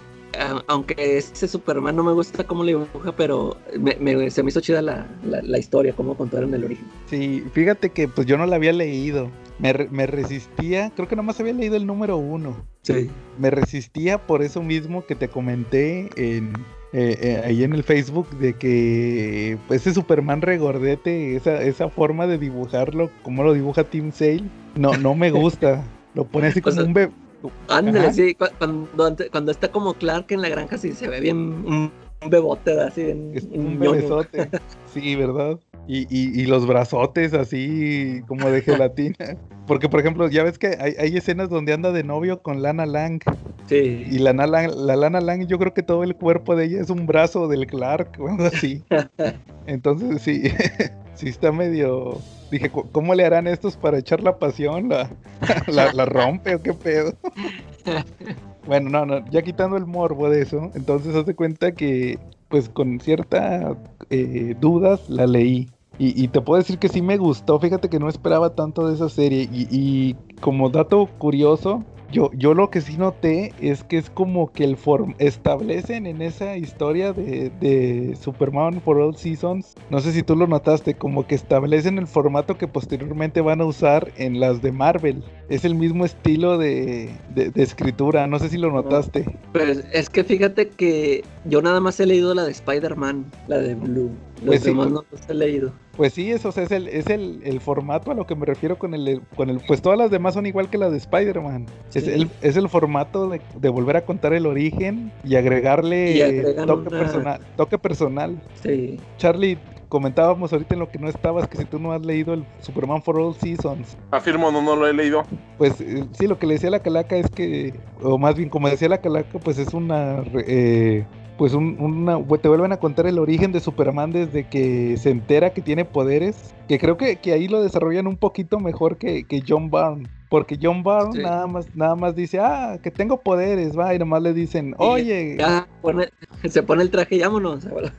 no, no, no, no, sí tiene cierto drama, porque cuando se pone el traje es cuando se, se eh, lo supera cuando, cuando lo supera el, cuando se abruma más bien en, en, Metrópolis. Me refiero a cuando le dicen, no, pues, ¿qué crees que eres extraterrestre? Ah, bueno. Y, acá no, acá está esa escena donde se quedan como dos o tres horas ahí parados en el, donde dices tú, en el campo. En el campo. Y, la Marta Kent está en, la casa llorando porque ya vio que están ahí, que o sea, ella supone que están platicando y que como que el Clark se, se, agacha así de que no puede ser o algo así, ¿verdad?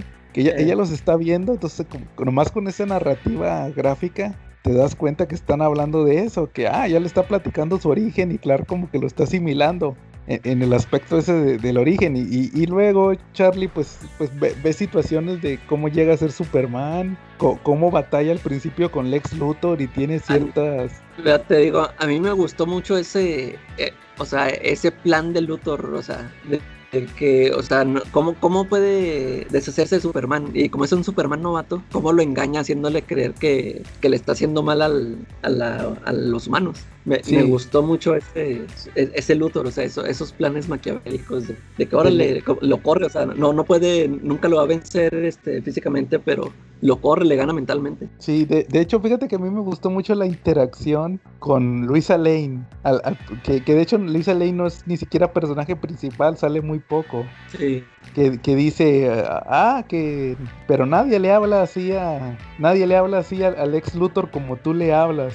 Porque él nomás llega y le dice, Luthor, baja, ya sé que fuiste tú y que si me entero que que estuviste eh, metido en este asunto, te voy a echar a la policía. Y luego le dice eh, el ex Luthor, oh, Luisa, ¿no quieres que te lleve? Y luego le dice, no, tengo una, ¿cómo les llaman? Deadline. El, ya tengo que entregar el artículo, una fecha límite. Y necesito llegar rápido. Y Superman aquí me puede hacer que llegue más rápido. Y se la lleva en brazos, ¿va? Y luego le dice, oye, pero es que tú le hablas a Lex Luthor como nadie puede hablarle. Y él le dice, él le contesta, pues ya es tiempo, es que ya era tiempo que alguien lo, le hablara así. Y ya la deja ahí en, la, deja en, el techo y se va. Y, lleva, va la Luisa en el, en el elevador sola. Y como que eh, se puso cachonda, va. Y luego dice, ay, debe de ser la capa. o sea, que, por eso se, como que ella misma se sorprende de que, se, que la trajera eh, Superman, ¿va? Dice, no, es la capa, la capa así que me, que me prenda, ¿va? Y, y, es, o sea, es eso, que al final este es, una reinterpretación otra vez del origen de Superman y tiene mucho que ver Lana Lang, Charlie. Está muy padre en ese aspecto. Pero, creo que ahí Lana Lang sí la desarrolló mejor Como, que, como que no crece mucho el personaje, pero sí es muy entrañable. A mí me gustó mucho el, el tema de las interacciones que tiene con la gente de Smallville. De Smallville, eh que ya ves que, que, van a la cafetería y ahí está el, los viejitos que siempre están ahí, como los de la barbería de, Eddie Murphy, ¿se acuerdan? sí, sí. siempre están ahí, ¿va? Ándale, de hecho, esos, esos viñetas cuando están en la, en la cafetería, todo lo que dibuja, todo, me gustan mucho esos, esos paisajes, todos los detallitos que le dibujan allá en la cafetería. haz de cuenta que casi casi me recordaban esos dibujos de Black Sad que le ponen mucho detalle a, los, a los fondos, ¿no? Sí, sí, entonces, este, pues fíjate que, que sí, sí me gustó, sí te puedo decir que sí me gustó y como quiera sigo teniendo problemas con ese Superman regordete, pero como historia sí está muy chida, sí te la recomiendo Charlie, a ver si la saca Smash alguna vez. Eh, exige, exige la Charlie. Eh, sí, Charlie, sí, hay que exigirla en español, Superman for All Seasons. Entonces, este, pero, pero sí, como te decía, Calaca sí es muy el, el tipo de, de estableció, ahí estableció el como que ahí encontró la fórmula ganadora. Dijo, ah, aquí puedo contar un, un origen de un personaje y, y pues las obras posteriores inmediatamente fueron las de Marvel. Entonces yo, creo que si en un punto le han de haber dicho, oye, aviéntate un Superman for All Seasons, pero de nuestros personajes. Eh. Y ¿Cómo ves? Entonces dices que tú la única que has leído es la de Spider-Man. Sí, nada más es. Tengo, tengo pendiente comprarme, comprarle el pack al papu. Ah, el pack al papu, sí. ¿Tú, Charlie, cuál, cuál fue tu favorita de, de las de Marvel? ¿Spider-Man? Pues Spider-Man Blues, yo creo que es, por mucho es la mejorcita de todos ellos, aunque también Daredevil Yellow coquetea conmigo. Eh, ya en tercero y cuarto lugar yo pondría la de la de Hulk Gray y la de Capitán América White. Capitán América White. Y pues si quieren vamos analizando la de Spider-Man, que es la que, la que eh, más han leído de eso. ¿Qué, ¿Qué, te pareció a ti, Charlie? ¿Qué le rescatas a, Spider-Man Blue?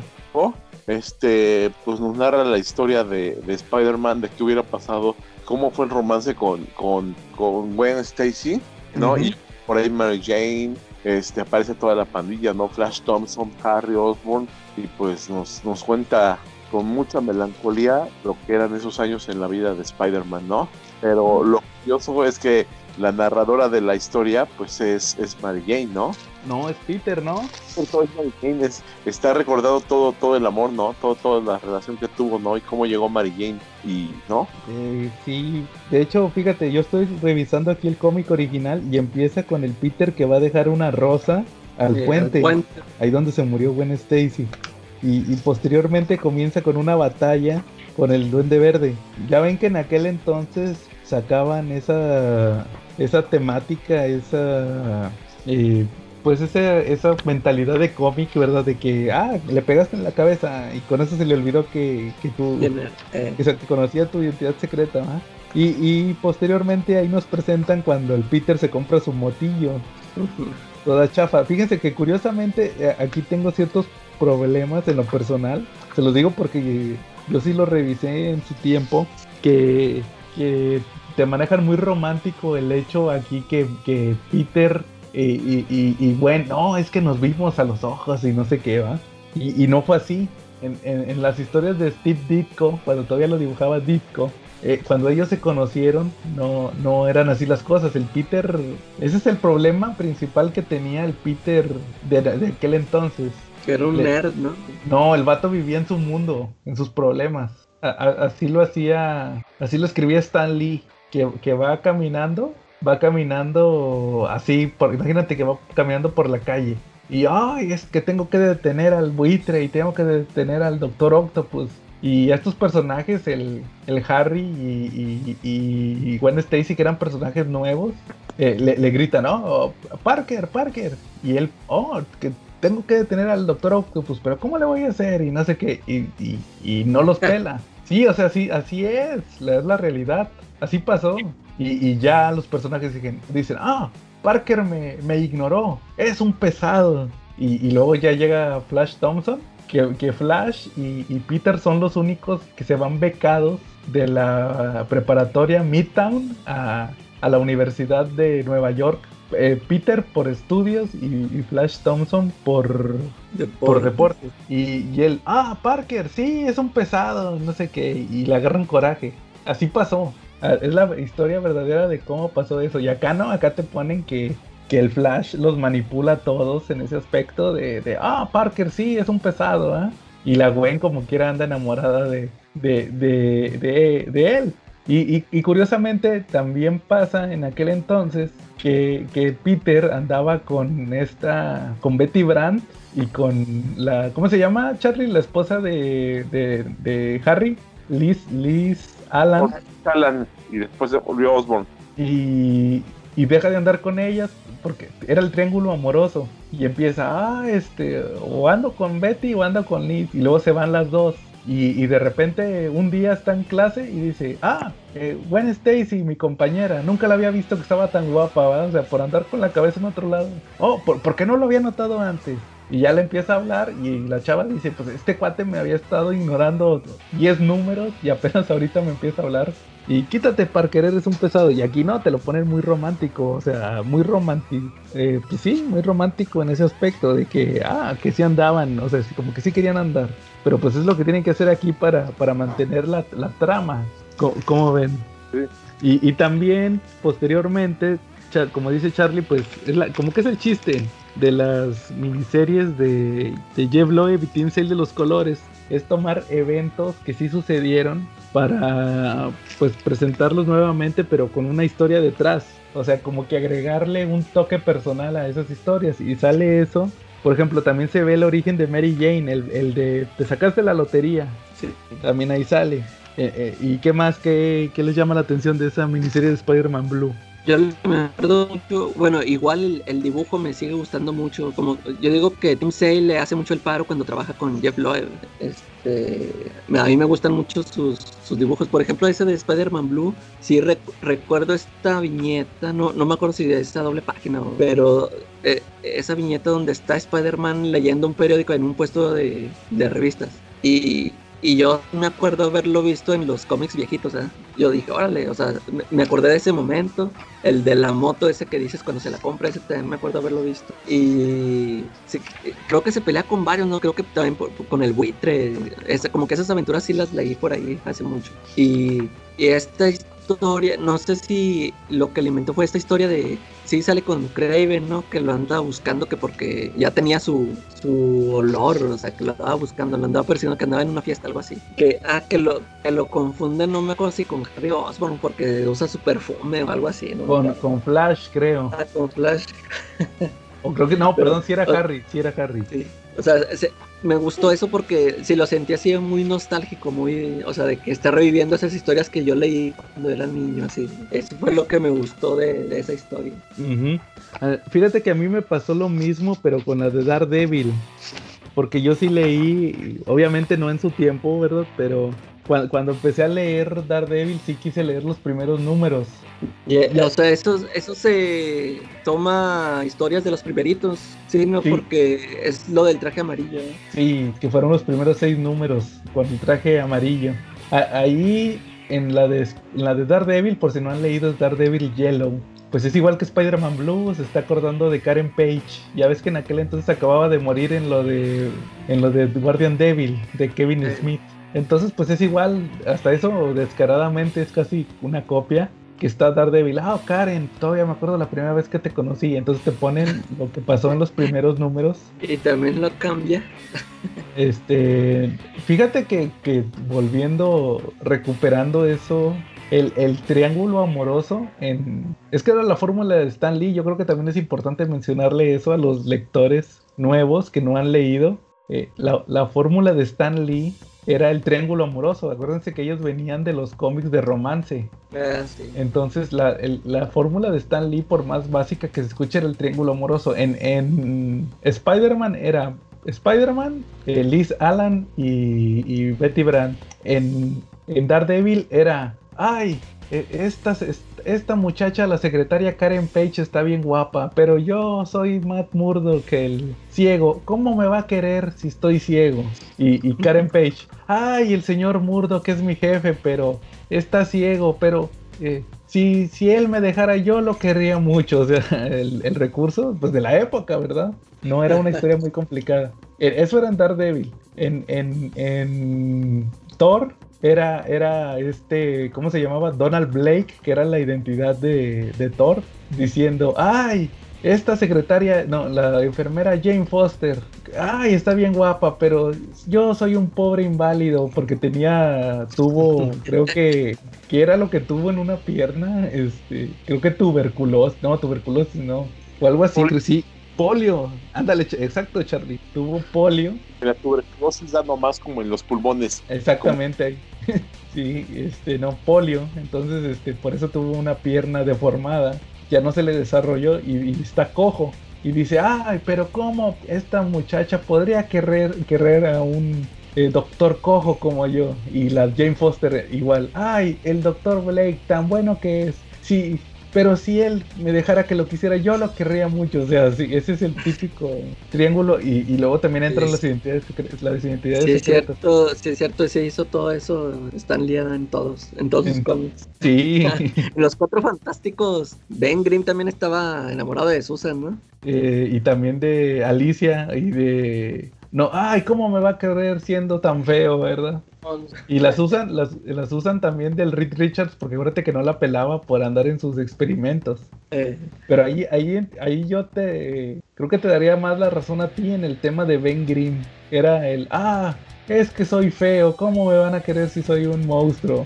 Sí, o sea, ese es la, como que el recurso que rescató Stan Lee del, del cómic de, de, romance. Y así va a haber muchos ejemplos en, en, a lo largo de los años con los trabajos de Stan Lee. Pero por ejemplo, en el caso de Daredevil, regresando al tema, pues sí, sí mete el origen. De hecho, el primer número del Daredevil Yellow es el origen tal cual de, de Daredevil contado por, por Tim Sale y, y Jeff Loeb ahorita que te comentaba, Calaca, de las series, en la pelea que tiene el papá de Matt Murdock, donde gana, que tenía que perder la pelea y gana, es contra este, contra Absorbing Man. Contra Crusher Krill, ¿no? Contra Crusher Krill. Eso lo estableció Jeff Loeb. Y en la serie de Daredevil, eh, también la pelea es contra Crusher Krill y el productor ejecutivo de la serie es Jeff Loeb. Entonces yo creo que ahí le metió de que le voy a meter de mi, de mi cosecha, que sea el, el oponente sea Crusher Krill. Exactamente. Entonces, pues ahí te ponen las primeras aventuras que tuvo, que fue pues el origen, peleando con Electro, peleando contra Purple Man, contra Killgrave, como le llaman ahora, Killgrave, con el traje, con el traje amarillo. Y de hecho al final la, cosecha de, de Loeb viene que le dice que Karen, ¿te gusta mi traje? no, le dice que Karen, ¿cuál es tu color favorito? El rojo. Y por eso se hace el traje rojo según.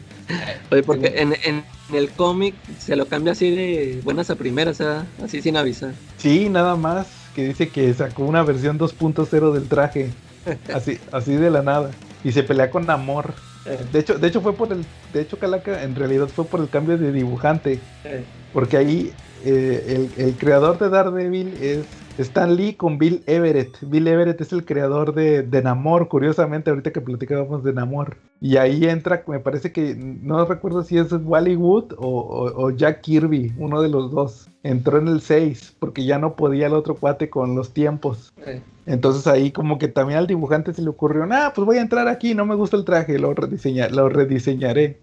Y, y, es el traje rojo. Pero acá no, acá según Jeff Loeb, pues fue porque, ah, que te gusta. Y, y Daredevil, ¿cómo sabía los colores? Y es ciego.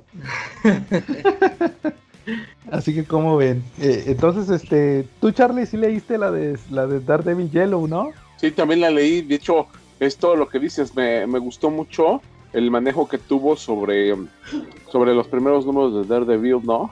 Este, como su traje amarillo, eh, porque lo usó, lo de Crusher Creel, la pelea contra el Electro sí estuvo muy, muy, muy bueno.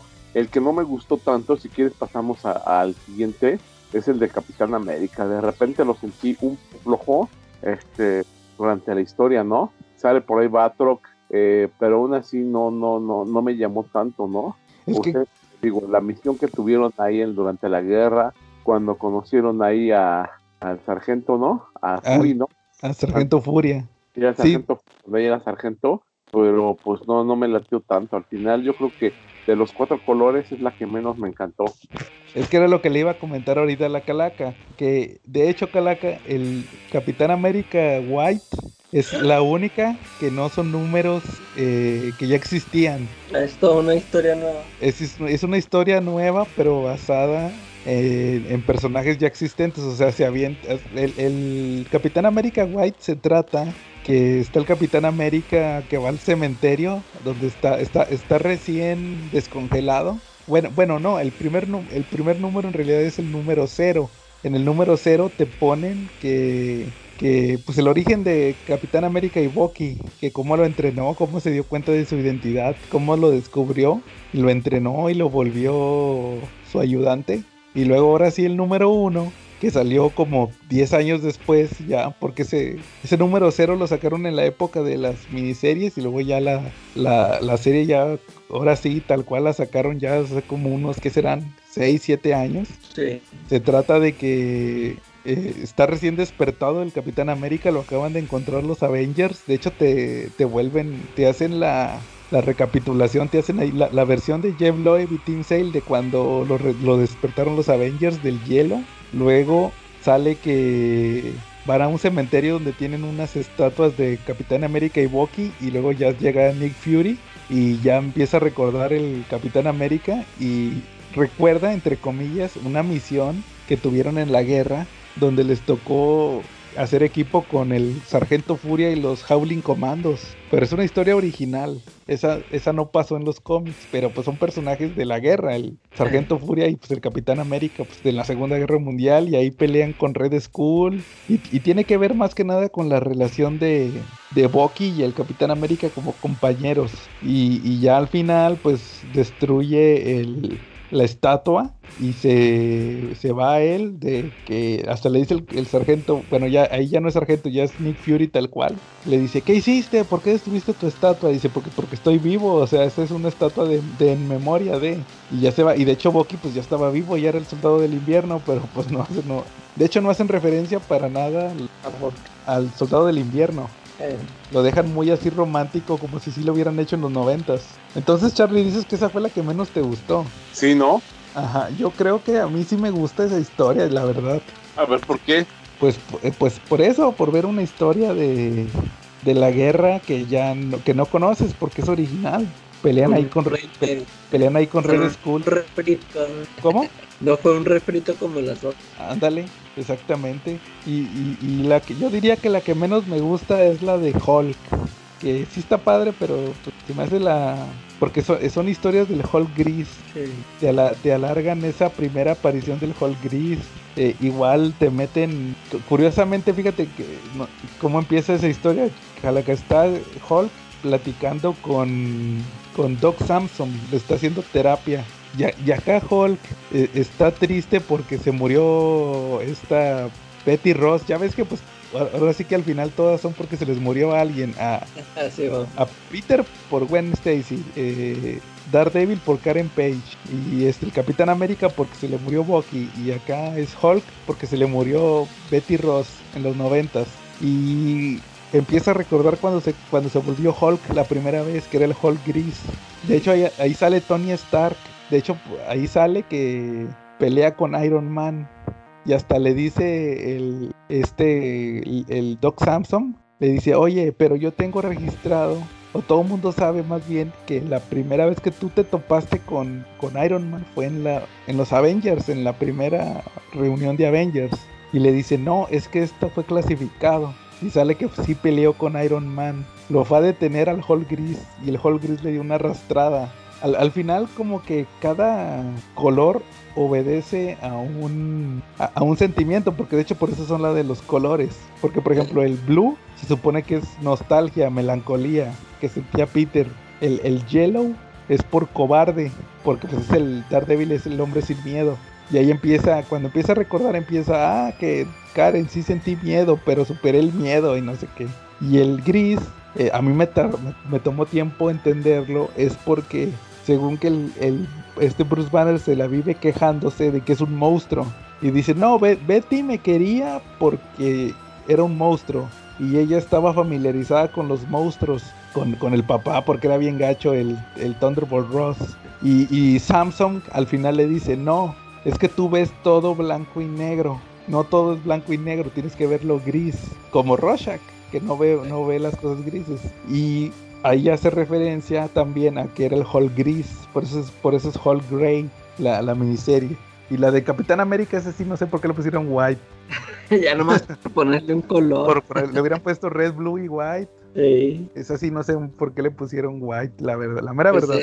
De hecho, hasta la portada desentona. Ya ves que las otras sí, están azul, amarillo y gris. Y esa se tiene la bandera. white y tiene todo. Sí, te lo había puesto todo. Esa sí me supe, pero sí, te digo, están, están buenas. Igual hay para que las cheques. Si no las checas con el papu, checa las digitales.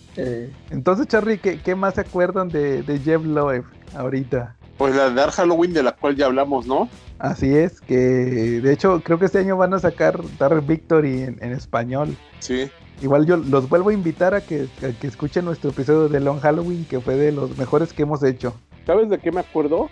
Ajá. Hizo los Ultimates 3, eh, recapitulando un poquito lo que hacía hace rato hizo la, la trama de quién mató a la bruja escarlata Carles Witch, la cual derivó en Ultimatum. Eh, Ultimatum eh, fue una serie, fue un run medio entretenido, ¿no? Bueno, fue entretenido, fue palomero, y en él pues se destruyó el universo, destruyeron todas las bases del universo Ultimate, ¿no? Hubo un, hubo un cataclismo y provocado por Magneto, ¿no? Donde revirtió los polos y pues ocasionó un desastre total en la Tierra. Eh, aparte de eso, pues algunos villanos se volvieron bastante más agresivos. Hubo mucha sangre, mucho gore en esa historia.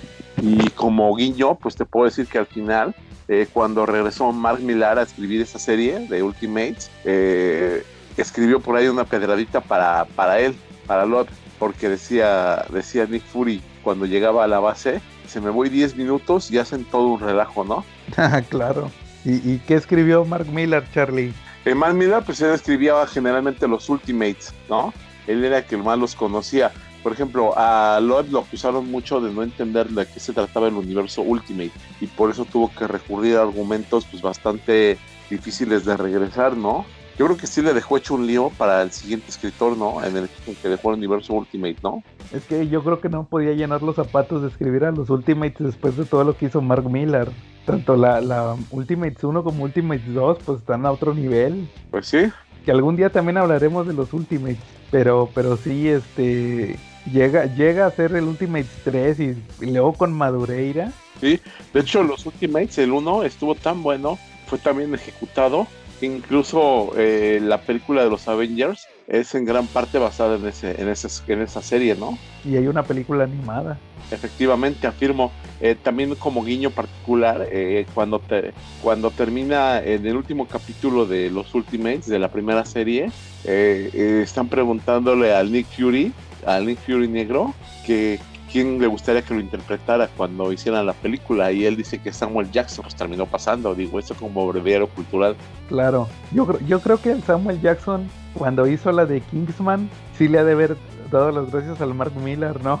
De, oye, tú me conseguiste una chamba. Sí, ¿no? sí, yo creo que sí. Y, ya ves que todos los actores que se dicen, y luego creo que el, Bruce Banner, no, así te va a hacer Steve Buscemi. pero yo digo que la idea debe haber sido de Brian Hitch. pues a lo mejor. Porque este Mark Miller ya había presentado a Nick Fury en Ultimate X-Men y no era Samuel L. Jackson. ¿Neta? Eh. Era hacer cuenta que si era, si era negro, pero no tenía el look de Samuel L. Jackson. traía un, corte de pelo así muy raro. Pero sí, o sea, hasta que lo dibujó Brian Hitch, yo digo que él fue el que el de la idea. Sí, muchas veces influye más el dibujante en esos aspectos. Yo creo que lo ha de haber visto y ya dijo, cuando escriba el último número le voy a poner que diga que Samuel Jackson. pues entonces fue, fue Brian Hitch, ¿verdad? Que, que por cierto ahorita anda haciendo los backups del Sindicato del Crimen, ¿no les había dicho? No. Ah, ah, está la miniserie del Sindicato del Crimen y, le ponen de backup. Es, es, como, como el origen de cómo se juntaron los villanos, pero de backup te ponen el origen de cada uno y eso los dibuja Brian Hitch. Eh. Ya se aventó, ya se aventó cuatro. De hecho me falta el último, no lo, no lo he podido conseguir que es el del John Stewart, pero el del Sindicato del Crimen, que es un policía acá como medio que, que, como que le hacen racismo al cuate. Pero bueno, muy bien. Eh, ¿Algo más, Charlie? ¿Qué, qué más? O, qué otra serie de...? Ah, ah les, iba a preguntar del ultimátum. Ah, eh, ustedes entonces están en contra del ultimátum, o sea, ¿no les gustó? Pues yo lo leí, me pareció palomero, pero entretenido. ¿Tú, Calaca? Sí, no, no, no, o sea, es que en sí no, no, así como dijeron de que no, no le entendió a lo de a lo que venían los Ultimates y también esto del ultimátum nada más vino a destruirlo, ¿no? O sea, yo me acuerdo que después también escribió una serie de no sé si era Ultimate Wolverine donde está un adolescente es como si fuera Superman, o sea, era un mutante que lo adoptaron unos granjeros, hace que está así, y pues ya descubre que tiene garras y que va a la preparatoria y todo, está bien raro. Órale. No, fíjense que yo cuando lo leí, pues se me hizo, como dice Charlie, pues palomero, o sea, no, no, o sea, en ese momento no me afectaba a mí. Yo pues lo leí y dije, ah, pues mira, mató mucha gente, yo creo que por el, por el impacto, ¿no? Pero, pero lo que sí me llamó la atención fue ya cuando vi el, tema de las repercusiones que tenía el, universo Ultimate en aquel entonces, el contexto. Porque pues acuérdense que, que llegó un punto donde el universo, el universo Ultimate iba a sustituir al principal eran las historias modernas, las historias que, vendían en aquel entonces, ¿no? Y, luego pues que llega este cuate y, ah, le voy a dar en la madre a todo, ¿no? Y mató, o sea, ¿a ti qué te pareció que matara a, Javier, a Cyclops y a Wolverine, Calaca? sí, es, es lo que, ándale, como tú dices, no sé si fue mandato de que, este, como dices tú, como que toda la gente eh, le gustaban más las historias que las que estaban pasando en el 616. Y no sé, a lo mejor sí le mandaron a Jeff no, sabes que bórrate todo este universo porque el 616 es el canon, el que vale. Ya para que se olviden de, de estas historias porque si no encuentro otra explicación. Bueno, porque. Ah, perdón, Charlie. Sobrevivió, ¿no? Y llegó el de cataclismo, ¿no? Que después de eso todavía el universo Ultimate aguantó una llegada de Galactus, ¿no? En cataclismo, ¿no? Sí, ya fue lo no fue lo mismo, ¿no? Sí, lo, yo lo que iba a comentar nada más para que continúe Charlie es que sacaron unos cómics de X-Men y me acuerdo que era Jean Grey con Colossus y yo, pues qué hueva, ¿quién quiere ver a Jean Grey con Colossus? sí, sí, Charlie siguió Cataclismo y luego llegó, no, se llamó Hunger y luego Cataclismo. Sí.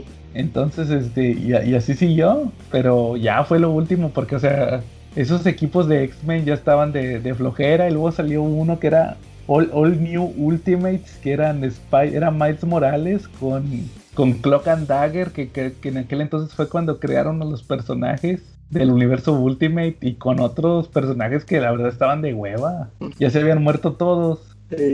La, la verdad a mí ya el universo Ultimate yo creo que sí fue el punto donde, donde perdió más Sí, porque de hecho Mark Millar hizo otra serie de Ultimates y ya tampoco, hasta parecía que era continuación de Jeff Loeb. Órale, no, esa no la leí. Eh, creo que era la que decía Charlie hace rato. ¿Tú sí sabes cuál es?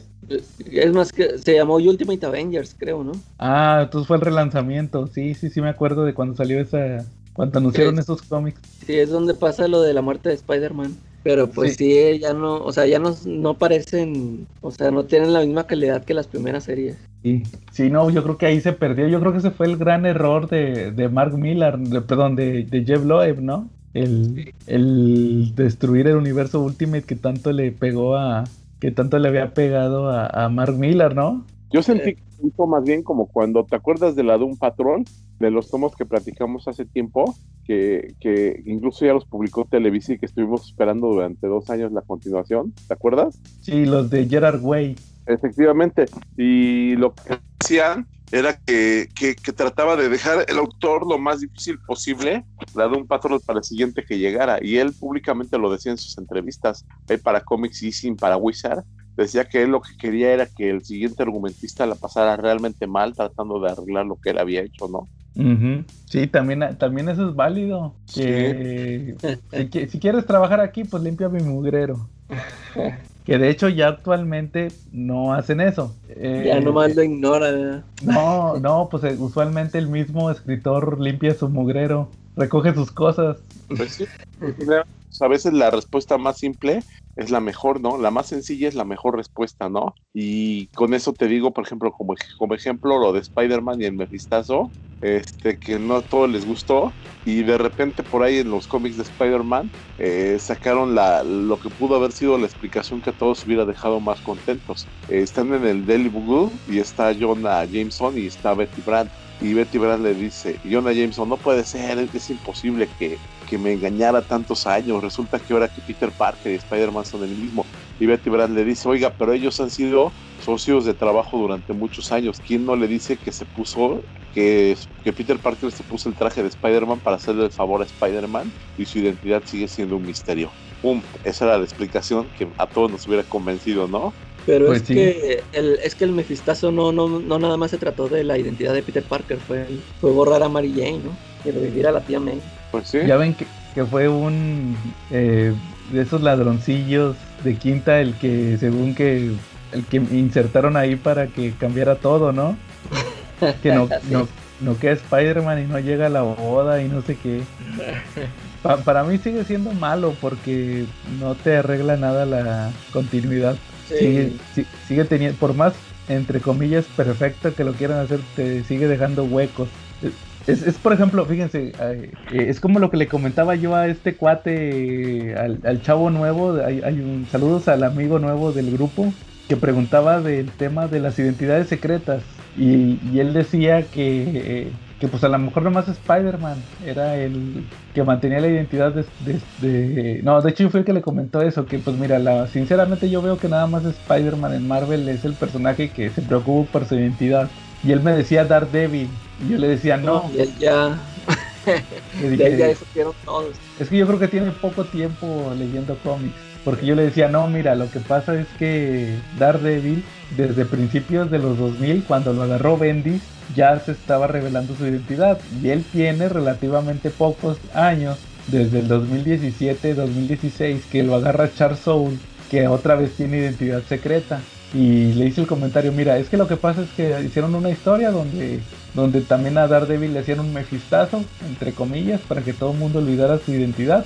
Pero yo creo que fue una cosa en contra, porque igual que Spider-Man, pero en el caso de Daredevil, bueno, bueno, no saben que también con Spider-Man, el, el, ocultar su identidad secreta después de tantos años, de tantas historias con la identidad al, al en conocimiento público, lo único que te genera son huecos. Porque, por ejemplo, yo me acuerdo que en una de esas primeras historias de Charles Soule se le aparece Electra a, a Daredevil y, yo sí me quedé pensando, oye, pues Electra, ¿a poco en, todas sus historias que tenga con Daredevil se va a acordar nada más que Matt Murdock eh, es el, su novio, pero también Daredevil es una persona aparte? O sea, de algún punto va a tener que entrar el... Eh, si una persona lee esas historias y luego dice, ah, bueno, esto ya no es igual, ya cambió porque ahora ya Electra no se acuerda. En un punto va va a llegar a una a, un punto donde se, va a se va a atorar ahí, se, se va, a, va a encontrar ahí una doble negación, entonces no, no es posible. Te, va a generar un hueco a la historia, un error. Entonces yo creo que eso sí, el, el mefistazo en ese aspecto, no, lo más que ayudar entre comillas, que pues todos saben que no fue bien aceptado, te genera errores en las historias, una contradicción, te genera una contradicción. ¿O cómo ven? Pues sí, efectivamente, ¿no? Así es, Charlie. Ah, bueno, entonces, ¿algo más que quieran agregar de Jeff Loeb o de Team Sale esta semana? Mira, Team Sale, yo, yo me acuerdo que él, este, él tiene unos números que hizo de Dead Blow cuando empezó la serie que le empezó dibujando Jim Lee, que nada más dos números el huevón, como siempre. Qué raro. Este, los estaba haciendo bien chidos, así tipo Sin City, con el estilo de Frank Miller. Y nada más aguantó dos números y luego entró Team Sale y ya se aventó en toda la serie. Este, la, la, historia no está tan chida, fíjate. Pues ya la escribe el mismo Jim Lee con su amigo Brandon Choi. Pero pues nada más por los dibujillos de Team Sale está aguantable. Y luego Team Sale también tiene un cómic de Superman que escribió Darwin Cook que se llama Kryptonita, es la historia de la Kryptonita, ese también está muy chido, se lo recomiendo. Órale, creo que ese sí ya me lo habías recomendado. Eh, sí, a mí, a mí sí me gustó esa, esa historia también, se me hizo muy bueno. Órale, yo les voy a recomendar uno que se aventó en el Batman Superman, eh, Llévelo y Team Sale, que es una historia de cuando Bruce y, Clark eran niños, no sé si la han leído, es de dos páginas. Ah, de dos páginas, sí. Sí, sí, la vi. Que, que, están, este, que resulta que siempre se conocieron desde niños. Eh, está narrada desde los dos puntos de vista, que está el Clark Eh, no sé si, sí, que están jugando en el parque, o no, están jugando en el campo, Pete Ross y Clark de niños, y ven que está un carro ahí que le están cambiando la llanta a Alfred. Eh. Y dice el Clark, oye, ¿cómo ves si invitamos a ese niño a jugar? Y el Pete le dice, no, pues mira el carro que trae, yo creo que ese niño no es de los niños que juegan. Y el Clark, desde su punto de vista que está narrando la historia, dice, no sé si Bruce lo recuerde. Y luego el, Bruce, es un día que nunca olvidaré. Y luego le dice, me arrepiento de no haber, eh, pues resulta que al final no lo invitan y se van.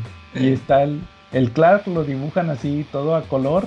Y el Bruce lo dibujan en blanco y negro ahí en el carro todo sombrío. Y, al final dice Clark, toda mi, toda mi vida me arrepentiré de no haberlo invitado a jugar. Y, el, el, Batman dice, ojalá me hubieran invitado a jugar, tal vez se hubiera hecho algún cambio en mi vida, pero ya tenía mi misión. Desde, desde esos años mi misión ya estaba establecida. Y, dura dos páginas y es una historia muy buena de, de Jeff Love y Tim Sale como que le dijo a el Jeff Love, oye estoy escribiendo Batman Superman, vamos a aventarnos una historia de, de contando el origen de Batman Superman, ¿va? O sea, pero está muy chida, dura, son como dos hojas, ahí la, para que la chequen. Bueno, ¿algo más Charlie? No, yo ya no, yo. Bueno, muy bien, entonces pues, si no hay nada más, ahí les dejamos nuestro episodio de Jeff Loeb. Igual hay varias obras de, de ellos en individual que vamos a estar tomando posteriormente como el Hosh. Acuérdense que vamos a tener nuestro episodio de Hosh un día de estos. Nomás que salga ahí en la tómbola. Y pues si no hay más, estuvimos Joe Gris. Charlie Blue. En la Calaca Ultimatum. Y nos vemos la próxima semana.